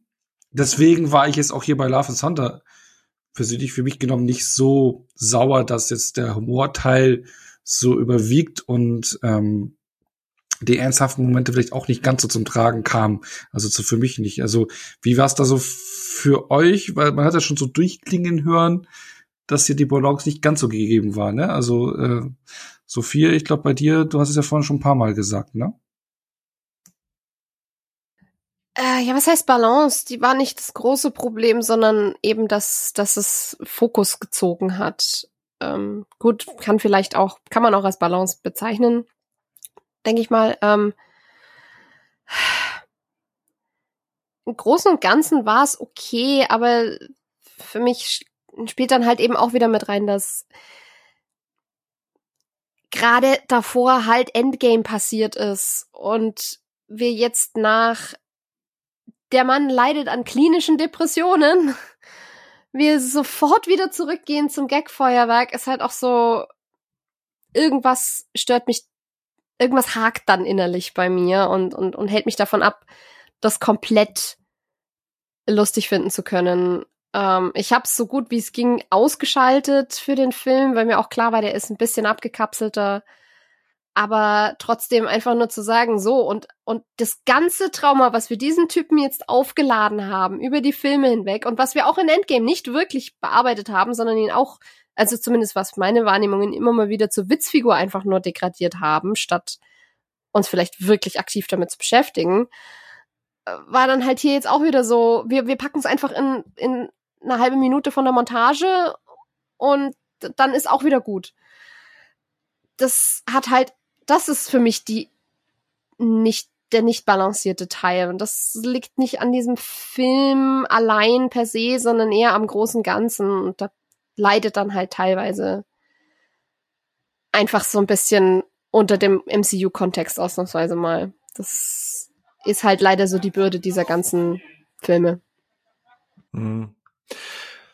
Ah, das Schlimme ist, äh, ich, ich hatte hier meinen Spaß mit Thunder und ich finde es wahnsinnig schwer. René hat das vorhin schon gesagt. Ne? Humor ist ja, glaube ich, von allen Elementen, die du machen kannst, von Horror, Action, jada, jada, jada, Anspruch und so weiter, das absolut subjektivste. Und du kannst zehn Leute fragen und zehn Leute finden dann andere Dinge lustig. Und Humor auszubalancieren ist halt echt wahnsinnig schwierig. Und äh, ich habe es ja vorhin schon gesagt, zum Beispiel fünf Zimmerküche sagen, What We Do in the Shadows, hat mich ja zum Beispiel gar nicht so gekitzelt aber Ragnarök und, und Jojo Rabbit dann zum Beispiel um, umso mehr, obwohl die Elemente und seine Art des Humors, die ist ja sehr düster, sehr böse eigentlich. Äh, also ich, ich bin ja auch großer Fan, wo wir auf Thema australischer Humor sind, auch ein Riesenfan von Jim Jeffries, der ja im Prinzip äh, so Ricky Gervais aber halt noch mal auf hundertmal böser ist. So, ich, ich, mag das ja, ich mag diesen düsteren Grundton oder dieses, dieses, äh, wir müssen uns nicht so komplett ernst nehmen. Und am Endeffekt sind die Torfilme ja schon ein bisschen, bisschen Bullshit-Parade, aber sie machen halt Spaß. Zumindest jetzt drei und vier. Ich will diesen Humor in dem Film nicht so komplett trashen. Es gibt, ich habe wirklich, wirklich viel gedacht und ich würde lügen an der Stelle bei aller Kritik, wenn ich nicht sagen würde, ich hatte nie, ich hatte nicht deutlich mehr gelacht als bei Ragnarök. Aber du hast es vorhin gesagt, René. Ragnarök hat eine bessere Balance. Die hat noch mehr, mehr, mehr Zäune gesteckt, wo du sagst, okay, bis hierher gehst du und nicht weiter. Ähm, es war irgendwie ausbalancierter. Vielleicht, weil er noch weniger eigene Hand hatte. Vielleicht, weil dann da doch am Ende irgendwie der Witz verteilt sich in Ragnarök halt auf mehr Figuren. Davon ja. Thunder muss Thor mehr Gags mhm. tragen, mhm. die in dem anderen auf einen Hulk, auf eine teilweise auch Hela, ganz besonders auf den Grandmaster ganz besonders auf Loki Ja. umgeleitet werden. Also du hast noch mehr Ja. Personen, die für diese Comedy zuständig sind, die jetzt Thor mehr trägt als halt noch ein Ragnarök. Ja, und, und Sophie hat es gerade eben gesagt, ne, Hemsworth, äh, wir hatten es letztes Mal schon davon. Ich halte ja auch, Entschuldigung, das mache ich die Sophia. ähm, Hemsworth und ist so wie Channing Tatum, die haben wahnsinnig gutes komödiantisches Timing. ne? Bei all, diesem, all dem Trash über diesen 216er Ghostbusters, ich, ich, ich fand Hemsworth am lustigsten. so. Aber ich muss halt auch gestehen, ich muss halt auch gestehen, Natalie Portman, ich, ich liebe 98% ihrer Screentime, aber wenn sie versucht, witzig zu sein, das ist nicht so ihr Steckenpferd. Ich bin aber allem, was René vorhin gesagt hat, das ist eine wahnsinnig tolle Schauspielerin. VW Vendetta, Black Swan, Annihilation, äh, also, ey, fantastische Schauspielerin, aber Comedy in dem Film ist nicht ihr Steckenpferd. Und wie du es gerade sagst, man versucht es natürlich zu verteilen. Ähm, aber hier, wie heißt die Valkyrie? Äh, also mit der Valkyrie zusammen hat Valkyrie. sie Tessa Val- Thompson? Val- Valkyrie. Tessa Thompson, danke. Aber danke, René. Motherfucker. Wie heißt die Valkyrie? Valkyrie. Ja, danke. Wie heißt Tor? Tor. ähm, also, wie gesagt, die beiden zusammen mit dem, was ist das? Das ist eine Handgranate, ne? Ey, das ist lustig, weil die beiden so ein Vibe haben. So, da, das macht die Comedy in dem Fall. Aber irgendwie, es ist manchmal einfach zu viel. Und wie du sagst, es verteilt sich nicht so schön auf diese skurrilen Charaktere, sondern du hast halt diese schreienden Ziegen, du hast halt Chris Hemsworth, du hast das Spiel mit seiner Axt und irgendwann sind die Gags halt durch, aber die kommen halt trotzdem immer wieder. Und ähm, ja, also ich hatte Spaß, ich will da auch nicht lügen. Ich fand's einfach nur nicht ausbalanciert genug. Ich fand's nicht, nicht, ja, wie gesagt, ich habe leider zu oft auch gedacht, nee, schade. Tja, äh, nicht so. Aber René, hast du hier in Love and Thunder deine innere MCU-Balance gefunden? Ja, ist immer so eine Sache der Erwartungshaltung. Ähm, es haben mich jetzt alle in Häkchen so vorsichtig spoilerfrei vorgewarnt, dass das alles so all in geht, dass ich jetzt schon innerlich damit gerechnet habe, er wirft alles und jeden komplett über Bord und habe schon, wie ich vorhin gesagt habe, schon angezweifelt, ob diese Krebsthematik mit Jane kommt oder ob Jane einfach da ist, ob Gore überhaupt die Motivation kriegt, dass äh, über die wir vorhin sprachen, oder ob man das alles schon über Bord wirft und wirklich nur rein auf Comedy geht. Und am Ende hatte ich eben die Szenen und die Motivation. Ich hatte diese Szene, ähm, wo es eine ganz süße Story aus dem Kino gestern gab, ähm, wo, ich sag mal, diese Stadt angegriffen wird. Es verrät nicht zu viel, aber ihr wisst gemeint es ist ein bisschen schattig in der, bisschen schattig in der Stadt, sag ich mal.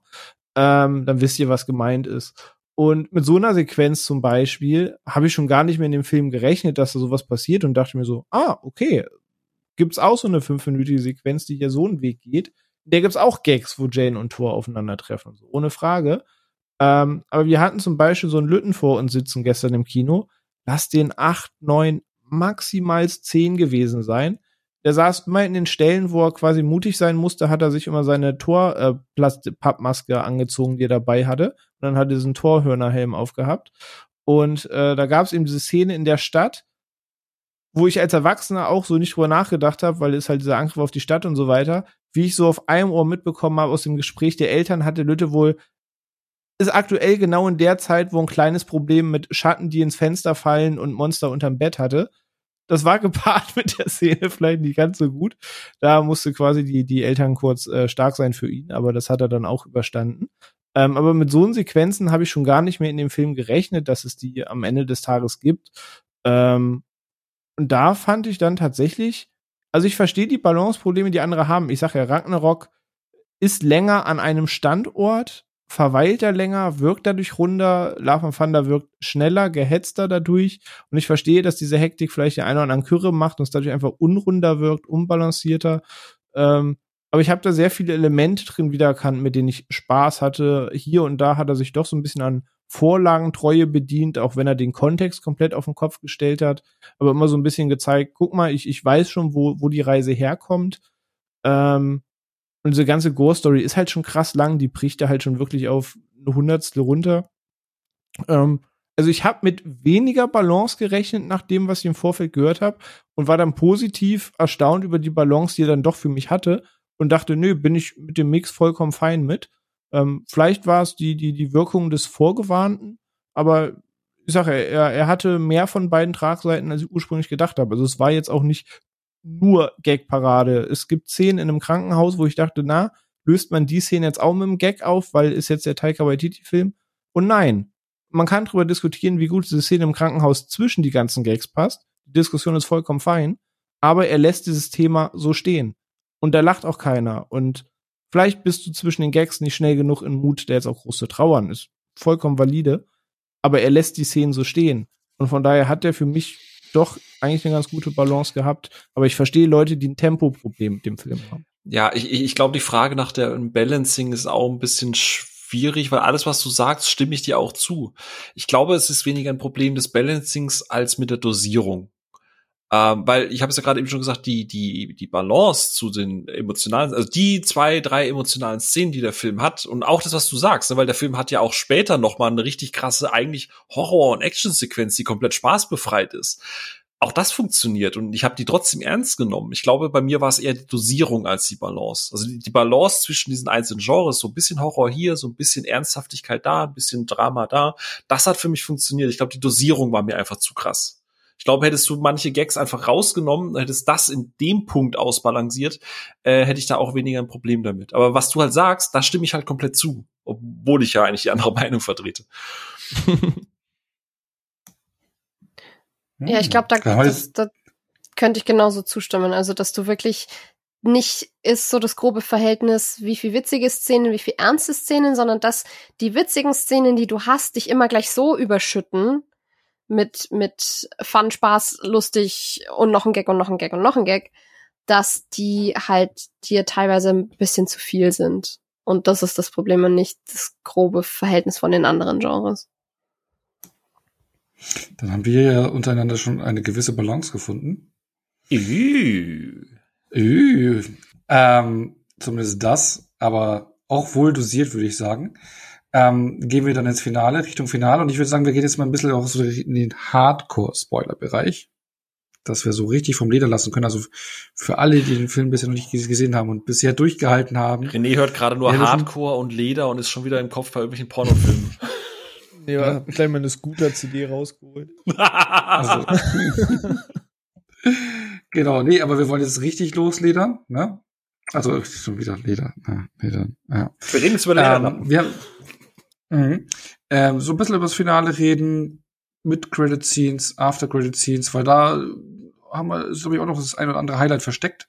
Daher nochmal große Spoilerwarnung jetzt, weil jetzt kommen wir zum Beispiel zum Finale, der den Film abrundet, äh, gewisse Konsequenzen mit sich bringt. Ähm, und da würde ich einfach jetzt jeden mal fragen wollen, wie so das Finale empfunden worden ist und auch hier die neue Ausgangsbasis, die hier geschaffen wurde.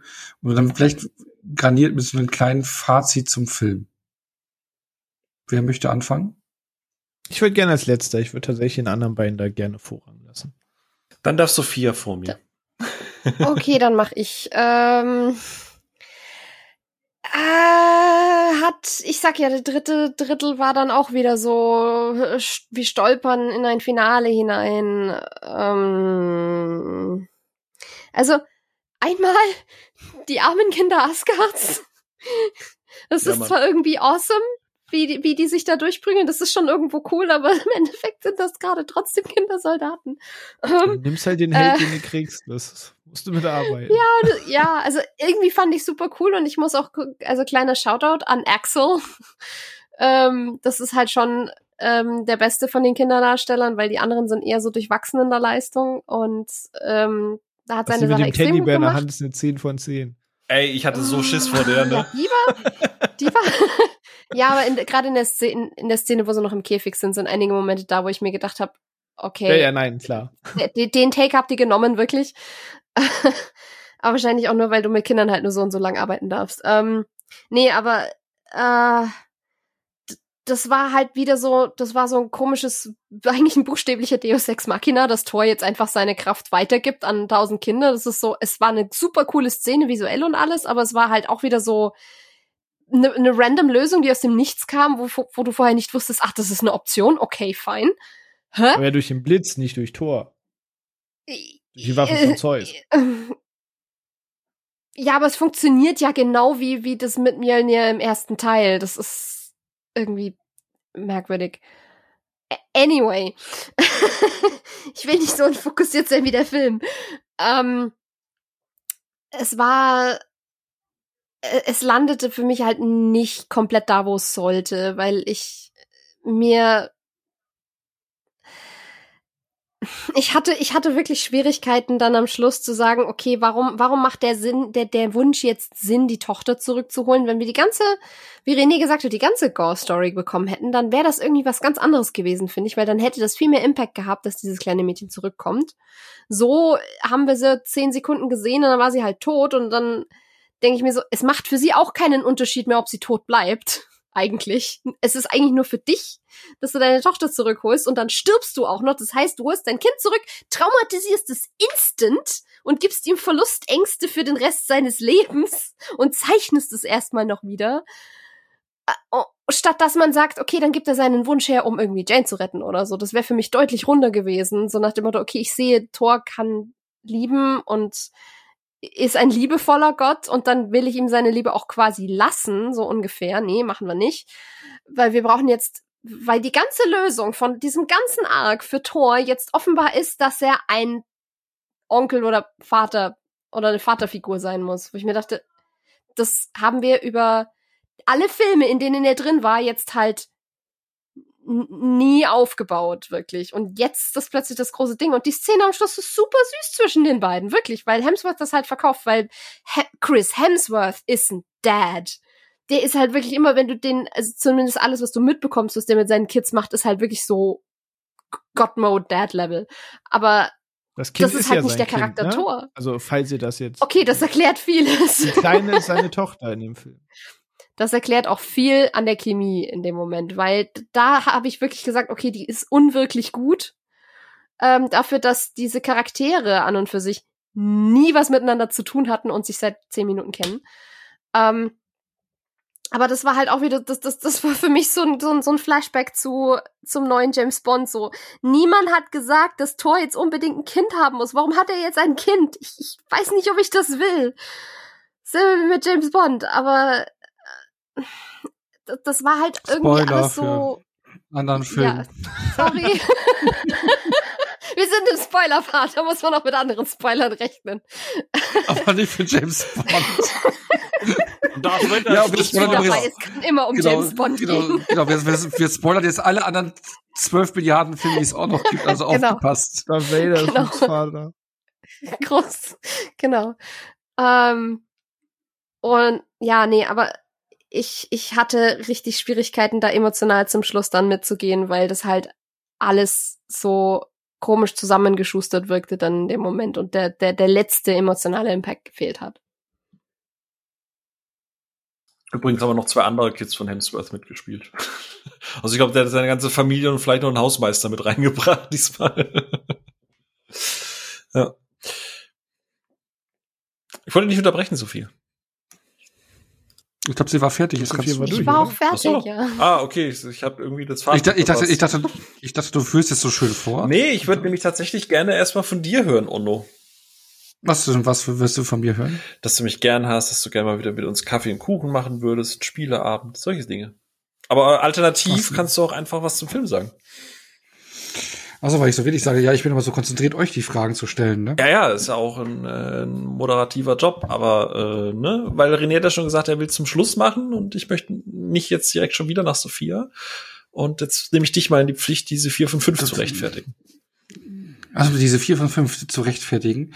Ich hätte einfach riesen Spaß mit diesem Film. Also ich, ich sehe die Probleme, die man da sehen kann oder die, die es halt einfach gibt. Also vor allem für mich hat sich nach dem Finale vor allem so angefühlt, so dieses typische, was wir am Anfang hatten, so dieses äh, Endboss of the Week Thema. Ne? Und das ist halt so eine Krankheit irgendwie des MCU, äh, weil ich bin eher so Fan davon, wenn man eben Antagonist oder sowas über mehrere Filme oder Dinger irgendwie aufbau, aufbaut. Du hast halt bei Thanos hast du halt so diesen riesen Impact am Ende in Endgame gehabt, den man sich über mehrere Filme erarbeitet hat. Und hier hast du halt, und ich finde es halt schade, dass du mit Gore eigentlich auch einen, einen, wahnsinnig tollen Antagonisten hast. Auch gerade in den Comics ist es ja noch viel mehr ausgeweitet. Da geht es über mehrere. Zeitebenen hinweg. Ja, nee, ja, aber über mehrere Zeitebenen hinweg. Das ist halt wirklich episch, ja, wo es dann zum, zum Showdown kommt. Und das hast du halt hier nicht, geht die auch nicht innerhalb eines Films. Und das ist immer das ein bisschen schade, was ich finde, dass man so einen guten Antagonisten hat, den man leider nur einen Film nutzen kann. Und dann ist er wieder weg. Das ist der Punkt, den ich wirklich hier schade finde, aber außerdem finde ich, dass er toll gespielt ist und in einzelnen Elementen äh, da für mich funktioniert und einfach nur ein Riesenspaß war. Ähm, was die Gags betrifft, was irgendwie so die Reise betrifft, die man äh, hier gegangen ist, dass man auch das die griechische Mythologie reingeholt hat, ähm, wieder neue Sachen reingepackt hat, dass man eben auch äh, vom Mighty Tor, die wie man die Geschichte angepackt hat, dass man da auch diesen ähm, den Krankheitshintergrund hergenommen hat und sowas, fand ich auch alles stimmig und, und hat viel aus den Comics eigentlich rausgesaugt, was man raussaugen konnte und innerhalb eines Films packen konnte. Zum Beispiel hat man ja auch das Finale ein bisschen abgeändert, dass man halt hier mit Eternity arbeitet. Ähm, da, wo man sich dann am Ende den Wunsch holt, oder wo sich den Wunsch holt, also diesen, das Ziel, weil im, in der Comicvorlage zum Beispiel ist es ja so eine Riesenbombe, die auf allen Zeitebenen alle Götter eliminieren kann. Entschuldigung, jetzt nehme ich schon was vorweg, was ich der René gleich sagen wollte wahrscheinlich. Ach du, alles gut. genau. Ähm, aber das finde ich alles äh, absolut gut. Ich, ich, ich mag halt eben so äh, dann schon so diese Comic-Treue, die man in den Rahmen eingeht. Die wahnwitzigen Ideen. Die Balance eben, die Ernstmomente haben halt für mich nicht alle so hundertprozentig gezündet oder dass ich emotional dran war. Da, da ist für mich halt eben George Rabbit die Masterclass. Das schafft er nicht ansatzweise. Aber er hat für mich halt einfach einen, einen super unterhaltsamen Film äh, geschaffen, mit unterlegt mit mit coolen Soundtrack. Ich meine, Guns N' Roses immer wieder eingelegt, breites Grinsen, ich habe es vorhin gesagt, allein der Anfang hat mich persönlich abgeholt mit diesen Brutal Legend Vibes. Also ich mag allein diese Vibes und habe mich da einfach mittreiben lassen durch diese Welten und hatte einfach Riesenspaß und Riesenfreude. Und das ähm, ja, kumuliert in der 4 von 5 bei mir. Bist du zufrieden, Phil? Ja, können wir Wrap-up machen. Fertig aus. So, ich, doch. ich muss dazu, ich muss da mal kurz zustimmen. Die Musik in dem Film ist großartig. Ich meine, das ist genau das, was ich an Musikrichtungen ja abgöttisch liebe. Und das ist genau die Ära, die ich liebe. Aber ich will. Mary J. Blige. Für die, ich will mindestens für die nächsten, äh, ich will mindestens für die nächsten zehn Jahre nie wieder Enya's Only Time in irgendwas Witzigem sehen, wo das so als Ey, das wir nehmen groß. jetzt diesen diesen getragenen Song, um uns lustig zu machen. Das will ich nie wieder hören für mindestens zehn Jahre. Ich kann's nicht mehr. Es nervt mich nur noch. Bitte Hollywood, benutzt den Song weiter, hört nicht auf Sophia, die ist nur wieder grumpy. Spiel den gleichen Song nochmal. ja. Ähm, ja, ich, ich setze mich so ein bisschen in die Mitte. Ich, ich hab auch gestern noch mal und heute auch noch mal mit Kim gesprochen, auch als wir aus dem Kino raus sind. Ich, ich kann es noch nicht sagen. Also er ist auf jeden Fall der zweitbeste Torfilm. das kann ich schon mal sagen.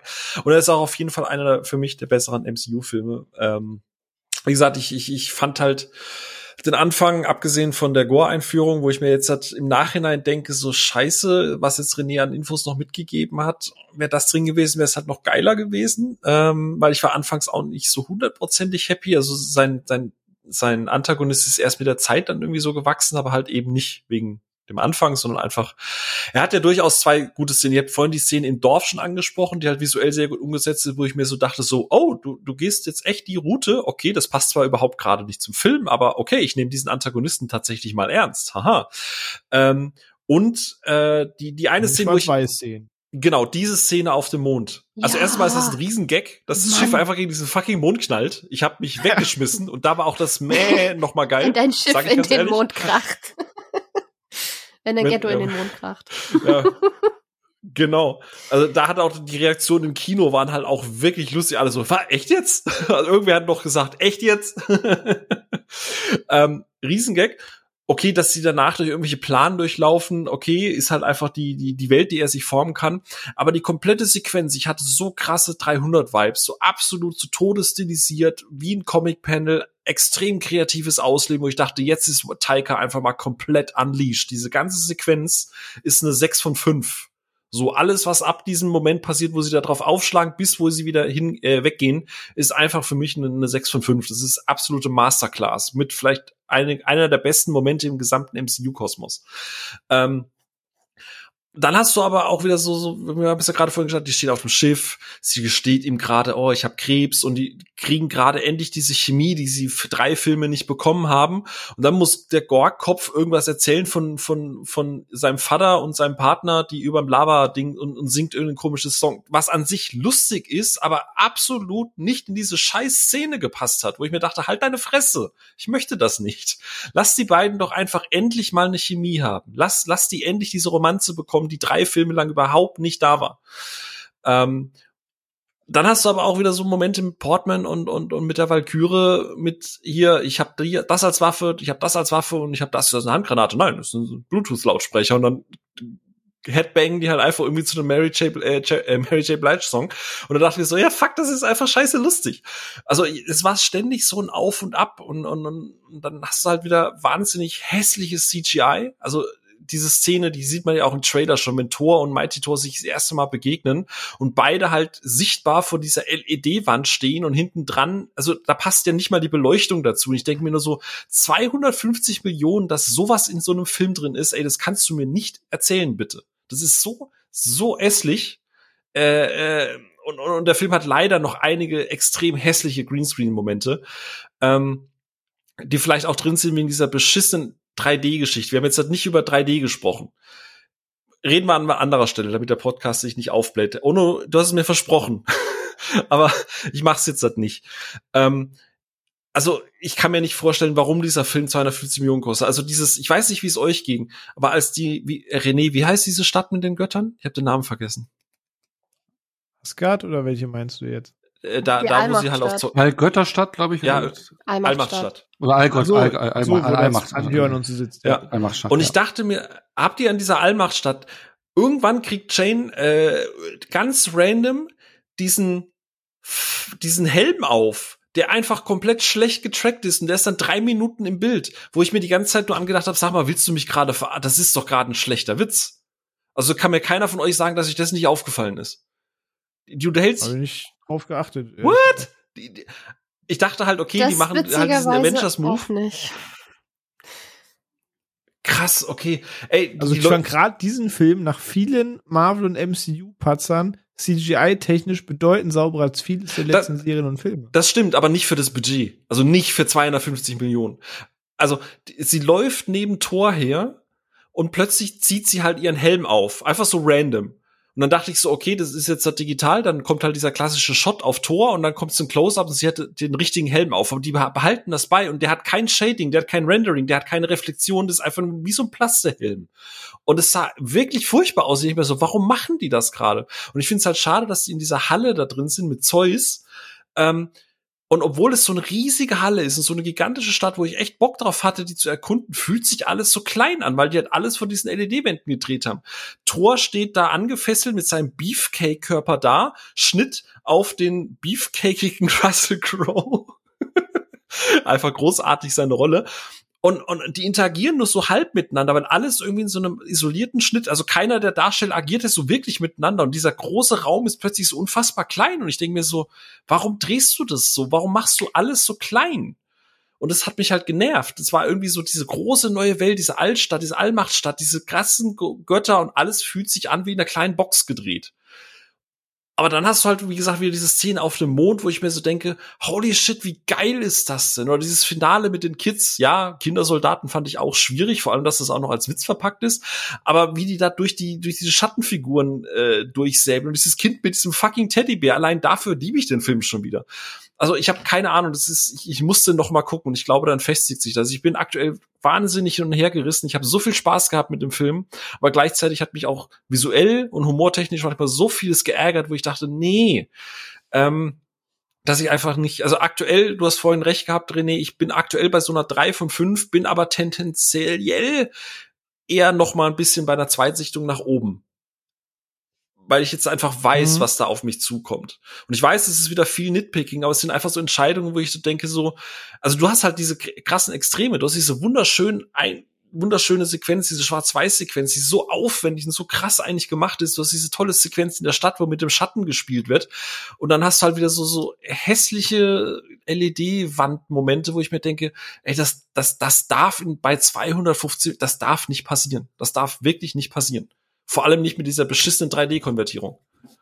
Eben, und vor allem, wenn du dann noch, äh, ich glaube, im Vorfeld wahrscheinlich bei euch auch der Avatar 2 Trailer ja. kommt, dann siehst du halt, was CGI-Technik mhm. möglich ja, ist. Ja, dass ne? du auf das Level nicht kommst das, bei 15 Jahren. Ey, vollkommen fein, das ist geschenkt, das erwarte ich auch nicht von einem MCU. Ja, aber, aber du siehst aber trotzdem, was man mit Zeit und mhm. wie Effekte auch reifen können. Und ich meine, äh, man kann es ja leicht anschneiden, das Thema. Es ist ja heute ein Tweet äh, ja durch die Decke gegangen, was das MCU CGI-Thema betrifft, dass da ja seitens Marvel ja so nicht alle CGI-Artists da super glücklich sind und es harte Deadlines gibt und es schon irgendwo seine Gründe hat, warum es nicht immer so fertig aussieht. Mhm. Und ähm, das hat man hier und da natürlich hier auch gesehen, wobei ich aber auch René auch recht geben muss, dass es trotz alledem einer der ausgereiftesten Marvel-Filme trotz alledem in den letzten Jahren ist. Aber das zeigt halt auch die Problematik, die man da hat. Also ich vergleiche das jetzt halt tatsächlich mit Ragnarök, weil Ragnarök hatte auch teilweise schwieriges CGI, aber du hattest diesen Kampf auf dieser Regenbogenbrücke und alles wirkt trotz allem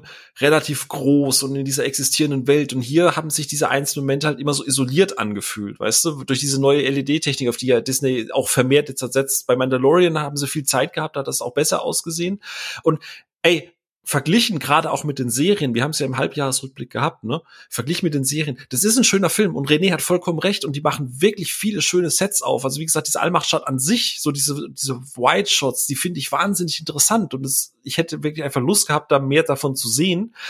Aber am Ende fühlt sich dann irgendwie wieder so isoliert an. Also ich vergleiche das jetzt mit dem, mit Ragnarök. Weil Ragnarök ist auch nicht perfekt, aber irgendwie hat Ragnarök für mich die interessantere Welt geschaffen, die interessanteren Set-Pieces, weil es mehr damit gearbeitet hat. Wie gesagt, diese Outstanding-Szene auf dem Mond mal außen vor gelassen, aber auch so der Finalkampf, den fand ich zum Beispiel in Ragnarök deutlich besser, weil einfach größer, weil mehr passiert ist mit Hulk, mit mit den mit Karl Urban, mit Loki.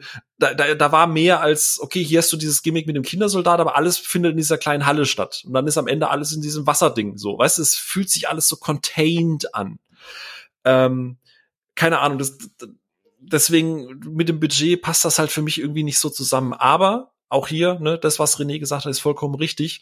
Von, von Vergleich zu vielen anderen MCU-Filmen ist der Film doch trotzdem deutlich schön. Also das Budget siehst du in den Punkten halt schon, aber im Vergleich zu halt einfach mal über Sequenzen in Love and Thunder sprechen, das Finale in Shang-Chi liegen da für mich ja einfach Dimensionen. Ja, zwischen. nee, ey, das ist halt wirklich Dreck. So, also wirklich. Ja. Aber in Ragnarök hast du halt zum Beispiel auch so, weil gerade auch durch dieses bunte, durch diese Stadt, du hast dann so ein paar gebaute Kulissen gehabt, du hast ja teilweise, wie hieß dieser Planet, auf dem die waren? ähm, ich hab's, ich hab's, dieser Müllplanet halt einfach, aber das war halt sehr bunt und ich hatte die Kostüme und da weißt du, du Sakar? hast viele Dinge fürs Auge einfach gehabt. War das Sakar? Ja, ich glaube schon, ne? Sakar, ja. Genau. Und durch diese Kostüme, du hast halt einfach viel mehr gehabt. Und hier hast du halt Neu Asgard, das halt einfach aussieht wie irgendein Touri Dorf, was es natürlich auch sein soll. Ich weiß, Holla, ich verstehe das. So ist. Ja, ja, aber nach ja, aber Dickex, Dickex fand ich geil mit dem Toridorf. Die Idee war cool, aber insgesamt wirkt es halt alles sehr dröge und, und trist und vielleicht hat mir einfach diese ragnarökische Farbpalette dann einfach gefehlt, so. Ähm, ne, die Fahrt durch dieses äh, hier Space mit, mit Space Delfinen, Space Sharks, was auch immer. Das ist nett, das ist cool, aber auch das ist schon wieder so eine komplett isolierte Szene, die du halt nur nutzt, um eine Brücke von Weg A nach Weg B zu machen mit ein bisschen Talk dazwischen.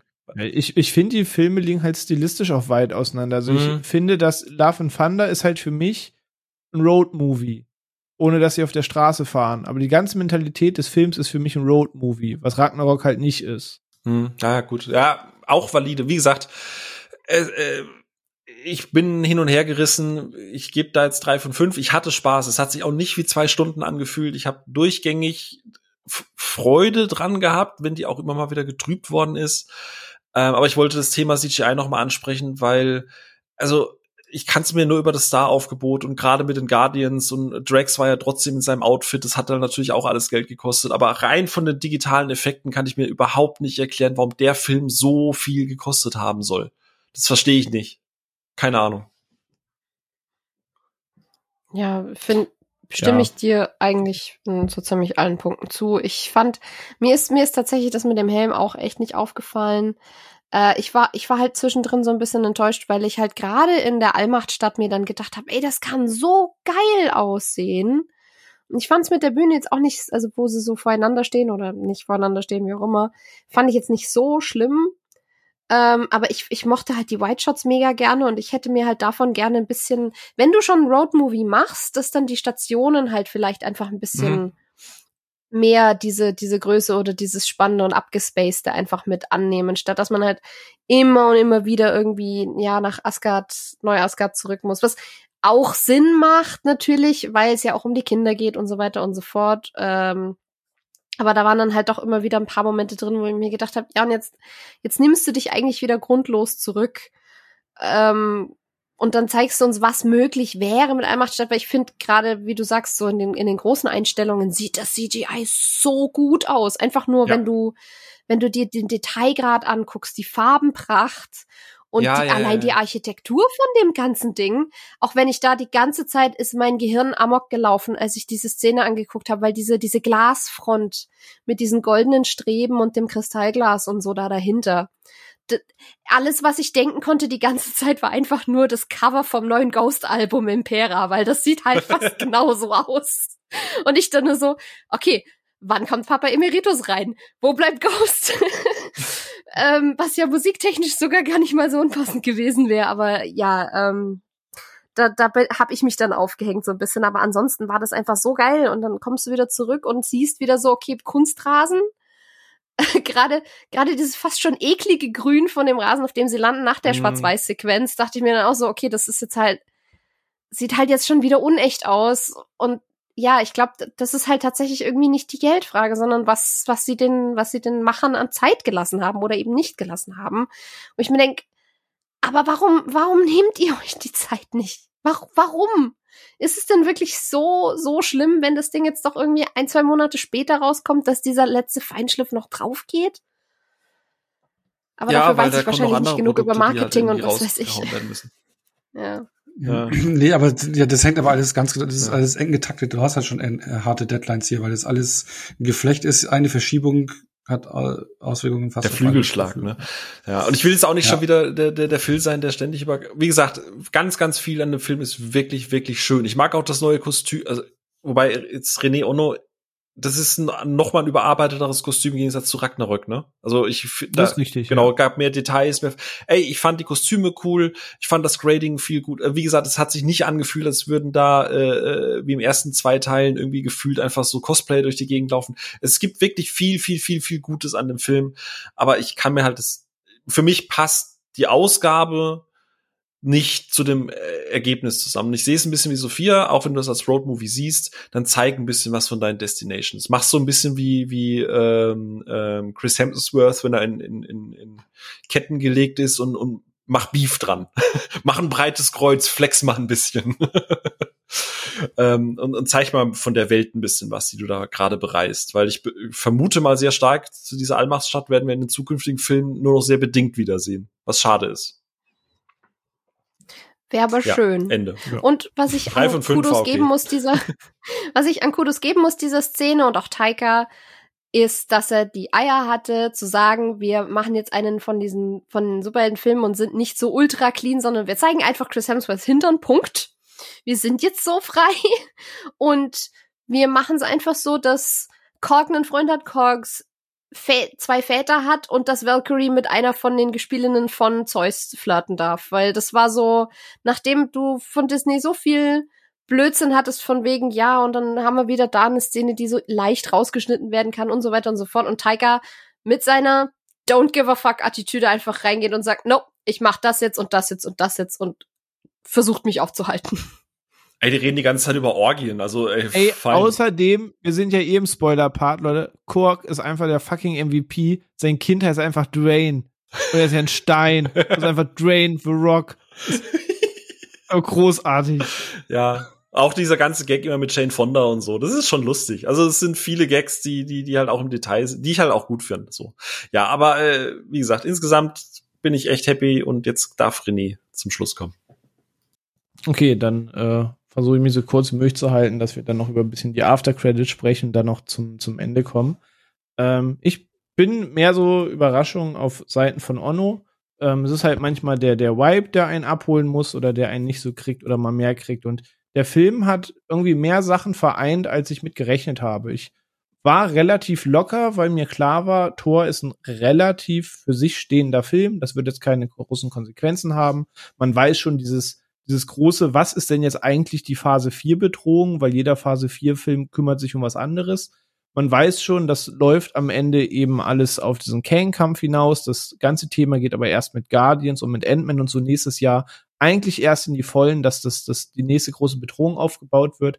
Jetzt ist man eher noch dabei, so ein bisschen Figuren zu etablieren und so weiter, die diese weichen Rolle spielen. Und bin daher sehr locker in Tor reingegangen und habe den zweiten Trailer nicht mal komplett gesehen. Ich habe den irgendwann abgebrochen. Ich habe den jetzt wirklich erst nach dem Film das erste Mal komplett gesehen.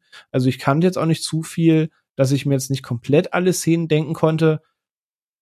Und ich bin sehr happy. Also ich verstehe Kritik an dem Film. Wie gesagt, ein paar Sachen, was so die Motivation angeht, wo ich mir denke, da fünf Minuten mehr haben wir von drüber gesprochen. Das genauso, wenn man jetzt äh, Goa noch mal fünf Minuten gegeben hätte, dann hätte man auch zeigen können, wie das im Comic ist, dass ähm, Thor halt ähnlich auf ihn aufmerksam wird. Das heißt, irgendjemand schlachtet Götter ab. Aber schlussendlich haben wir einen toten Gott im Film gesehen.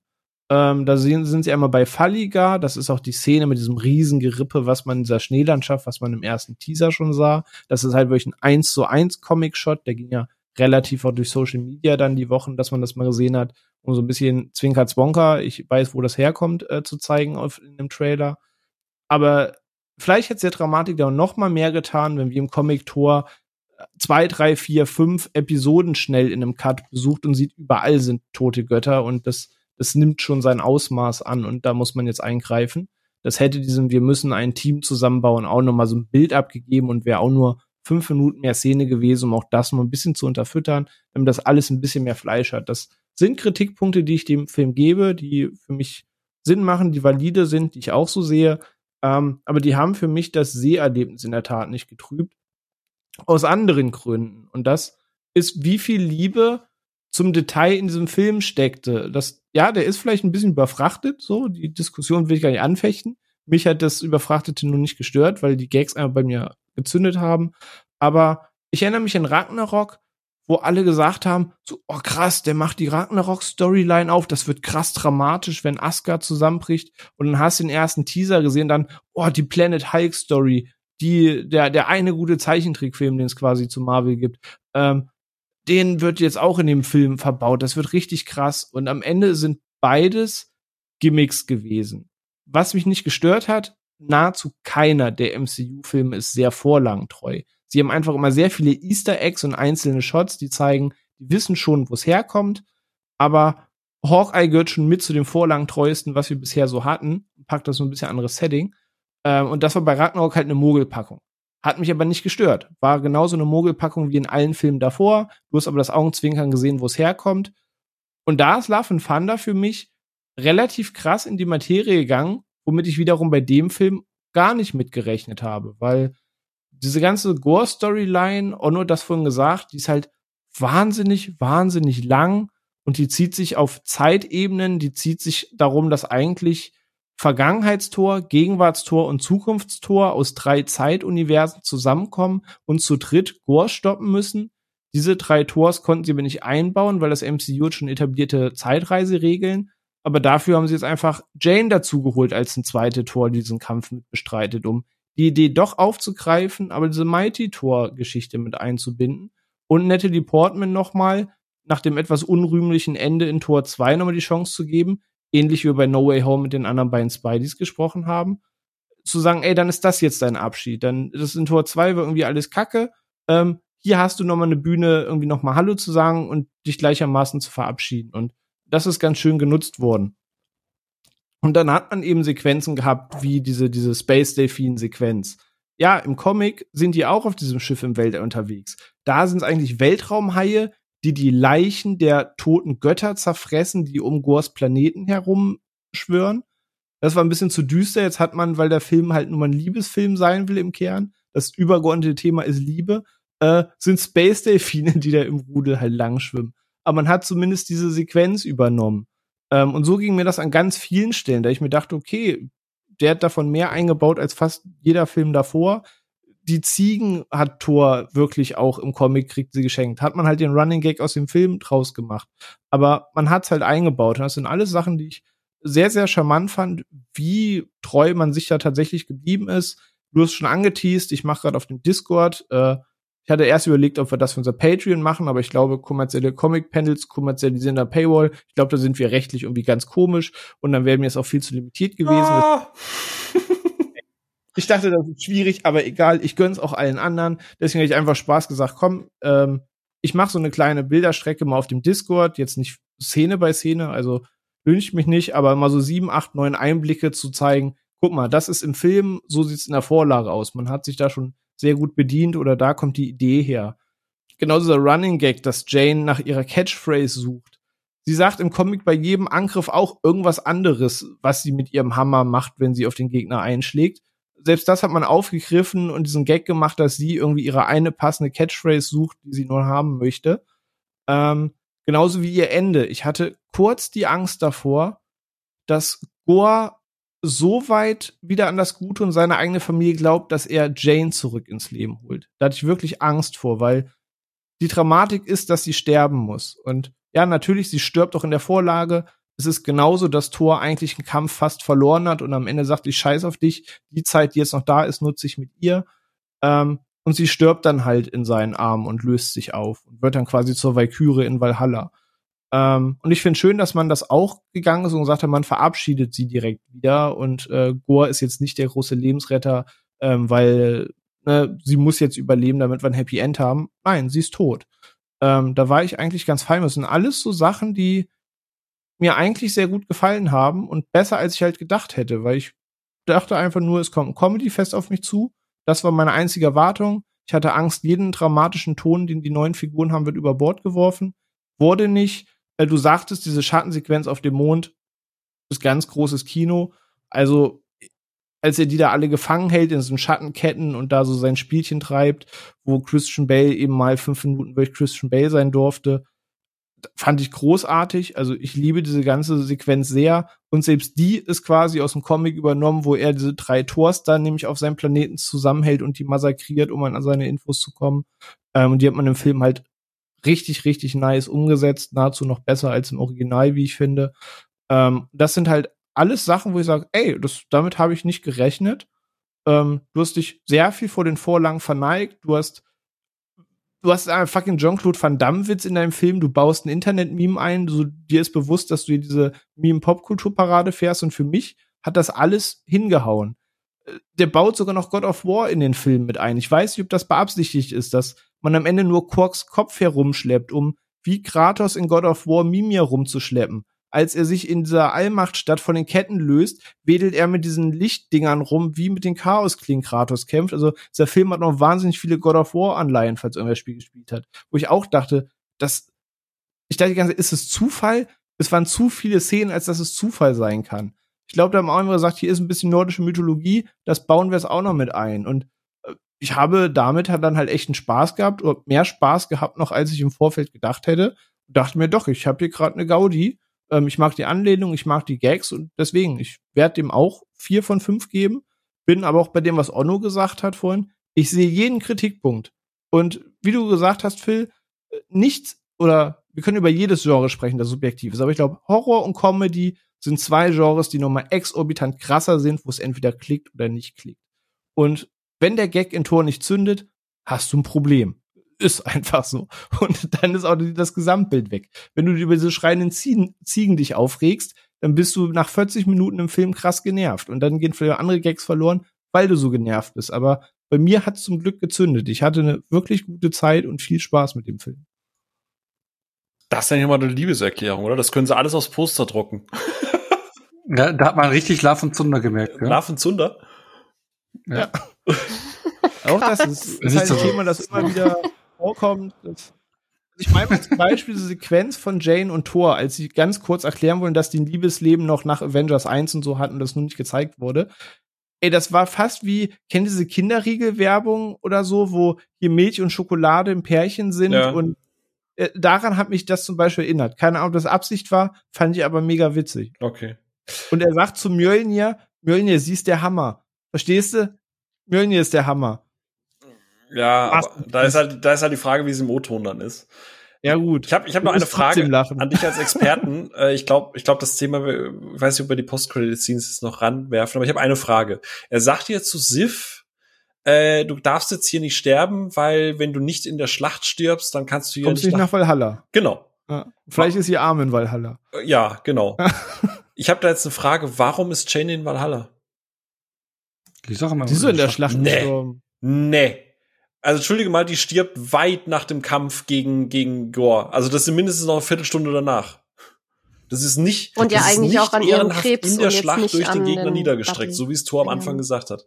Das, sie stirbt am Ende außerhalb ah. der Schlacht in einem ruhigen, behüteten Rahmen in den Armen ihres Partners. Das hat nichts mit Valhalla Fünf zu tun. Meter weg von Gore, der halt auch gerade am Abkriepen Ja, nee, Genau. Also eigentlich steht die nicht an der so Schlacht, nicht, nicht im Kampf, nicht niedergestreckt durch den Feind. Eigentlich ist das ja, nee, das ist ein bisschen eine ernsthafte Frage, weil ja, aber, ich habe das am Ende echt ein bisschen wir, verwirrt. Ja, aber sie ist ja auch quasi schon quasi eine Göttin, da sie dann auch eine Tor ist. So. Und sie ist ja schlussendlich als Tor in der Schlacht gefallen. Ja, ihre Krankheit erliegt sie, aber nichtsdestotrotz ist sie im Rahmen ihrer Aufopferung gefallen. Sie hätte sich in diesen Kampf ja nicht einmischen müssen. Und ihr war klar, das Einmischen in diesen Kampf wird ihr Todesurteil sein. Dann hätte aber da wurde auch nach Valhalla als, gehen können. als würdig. Ja, ja, ja, kann man diskutieren. Das war das streitbar. Das ja. Also war jetzt tatsächlich nur, weil ich habe das dann am Ende gesehen, dachte mir so, oh, das ist ja cool. Und dann dachte ich mir so, ey, eigentlich macht das sogar kein. Also wäre diese Szene mit Sif nicht gewesen, wäre es mir scheißegal gewesen, weil dann ja klar, Gott, ja klar, passt. Aber das ist so, okay, sie ist nicht ehrenhaft im Kampf gestorben, erlegen an den Verwundungen durch den Gegner. So, schade. Ja. Tschüss. naja, aber gut. Ich fand's, das ist so wie die Diskussion mit No Way Home äh, am Ende, dass das auch nicht so wirklich Sinn macht. Aber sind wir wieder bei der Sache mit dem schönen Happy End und der Darstellerin auch einen Abschied geben. Mm, ich fand's, fand's bei der, bei der Valhalla-Szene fand ich es ein bisschen schade, dass wir Frigga nicht nochmal gesehen haben. Das hatte ich mir eigentlich gewünscht in dem Moment. Ja, war cool, dass Heimdall da war. Wer ihm die Haare gemacht hat für die Szene, bitte, ähm, nee. Fand, fand ich schade, das sah so cool aus in Ragnarök und in der Szene war es jetzt so, mh. Mm. Aber ich, ich hatte mir eigentlich gewünscht, weil ja Jane und Frigga in Tor 2 tatsächlich so ein, zwei richtig coole Momente miteinander hatten, weil äh, Frigga auch so mit das Beste eigentlich an Tor 2 ist für mich neben Loki. Ähm, und ich hatte mir eigentlich gewünscht, dass die zwei aufeinandertreffen, weil die einen Rapport miteinander hatten und dann halt so Schwiegermutter und Schwiegertochter quasi so wieder aufeinandertreffen. Das, das hätte ich sehr, sehr heartwarming gefunden. Das, das, das hatte ich mir eigentlich gewünscht. Das fand ich eine richtig krasse, verpasste Chance eigentlich für nochmal so ein bisschen, bisschen Tränendrüse und so, aber naja.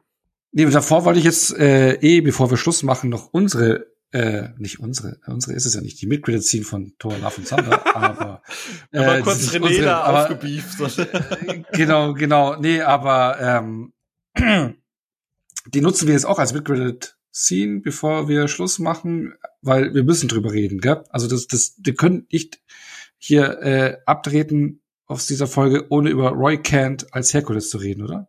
Ich habe auf jeden Fall nicht schlecht gestaunt, als er plötzlich da stand, weil man weiß schon, es gab schon viele populäre Darsteller im MCU und so weiter. Und ich glaube, äh, wer nicht Ted Lasso gesehen hat, checkt auch diesen Personenkult da vielleicht nicht so. Aber wenn man es gesehen hat, dann ist es halt schon ziemlich cool, dass er da auf einmal stand.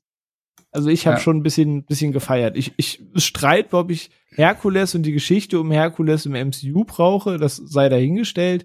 Aber dass er da stand, fand ich schon ziemlich witzig. Ja, war auch so ein Moment, ich habe zu Kim rübergeguckt, dachte so, nee, doch, und wir haben beide sehr gelacht. Ja, und, und er könnte ja, ich denke mal schon, dass ihn jetzt, also Taika Waititi hat gesagt, also noch zur Erklärung, also Roy Kent ist die Figur, äh, äh, eine, eine Fußballfigur in Ted Lasso, die gespielt wird ähm, von Brad Goldstein. Und ähm, ja, der halt schon einen gewissen Kultstatus erreicht hat und den sieht man hier als, als Herkules. Ähm, und Taika Waititi hat gesagt, er hätte Bock im fünften Teil Herkules loszulassen. Ey, Roy kennt einfach der kinderfreundliche Butcher.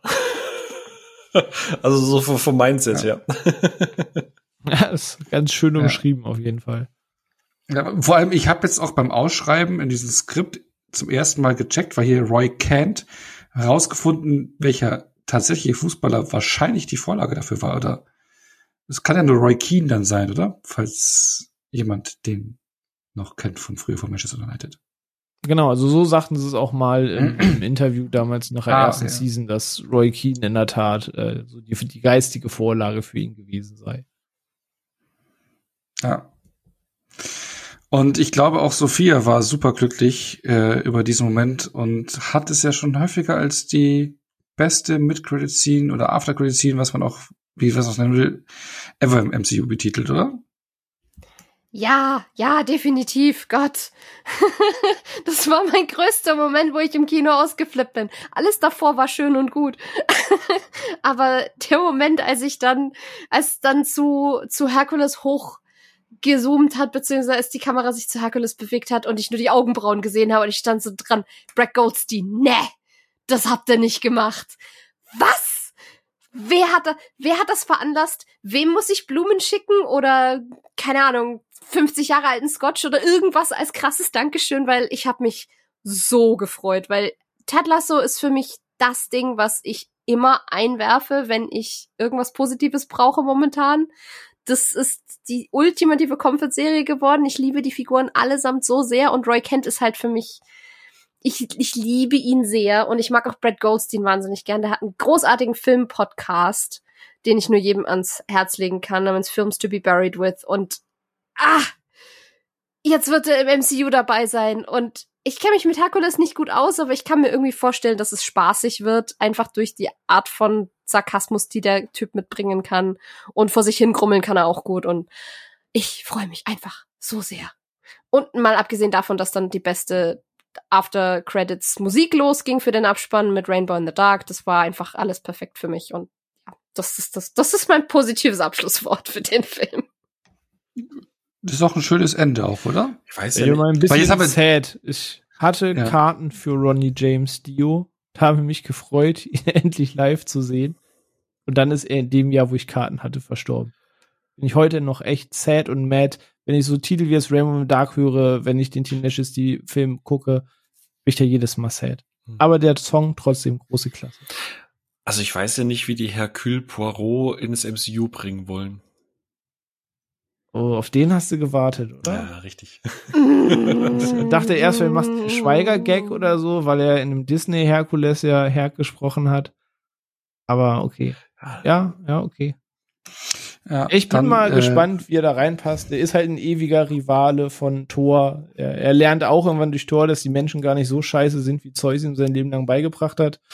Ähm, weil Zeus halt ein ziemliches Arschloch ist in der Welt. Ähm, aber ja, ich, ich bin mal gespannt. Die beiden, die beiden müssen nicht chemieren, weil wenn dann, die arbeiten zwar, können jetzt denken, dass es Herkules nicht der nächste Bösewicht wird. Die beefen sich, die kämpfen gegeneinander, die kämpfen irgendwann Seite an Seite aber die beiden sind so ewige, beefende Kontrahenten. Und wenn man ihn schon jetzt wirklich in den Ring schmeißt und die Torgeschichten mit ihm verbindet, dann müssen die beiden auf jeden Fall eine coole Chemie untereinander entwickeln, weil die müssen sich quasi ewig necken und die Köpfe aneinander reiben, wer der geilere Hengst ist. Also wenn die beiden nicht sich Oberkörper befreit, schwitzig meinen Schwitzkasten nehmen, dann bin ich enttäuscht. Dann ist das MCU wirklich für mich gestorben. The Rock und Vin Diesel in Fast and Furious. Richtig, genau. Alles unter drei Litern Schweiß pro Achselhöhle ist einfach nicht mehr mein MCU. Oh je, das haben wir jetzt aufgenommen, werden wir dir vorhalten. Und jetzt haben wir zwei Stunden fast alleine, glaube ich, nur über Thor Love and Thunder geredet. Ich glaube, jetzt langt's. ne? Ja. Ich glaube, wir können auch noch mal anmerken, falls ihr im Schnitt irgendwie an der Stelle seid und euch immer wundert, dass Sophia vielleicht manchmal ein bisschen zeitversetzt reingesprochen hat. Wir hatten heute etwas technische Probleme. Äh, beziehungsweise äh, in, wir leben ja in Deutschland und äh, Sophia hat Internetprobleme. ich hoffe, man hat es nicht zu sehr gemerkt, aber ne, falls ihr bis hierher durchgehalten habt, gemerkt habt, irgendwas ist heute ein bisschen off. Äh, ja, das äh, war leider der Technik geschuldet. Wir bitten da ein bisschen um Nachsicht. Aber ich glaube trotzdem ist es ganz Genau. gut geworden. Genau. Und dann sagen wir, sorgen wir jetzt mal für Ruhe am Saal. Für eine Woche lang. Dann geht's weiter. Dann haben wir ein Highlight vielleicht für euch. Mal schauen. Bis dann. Ciao, ciao. Ciao.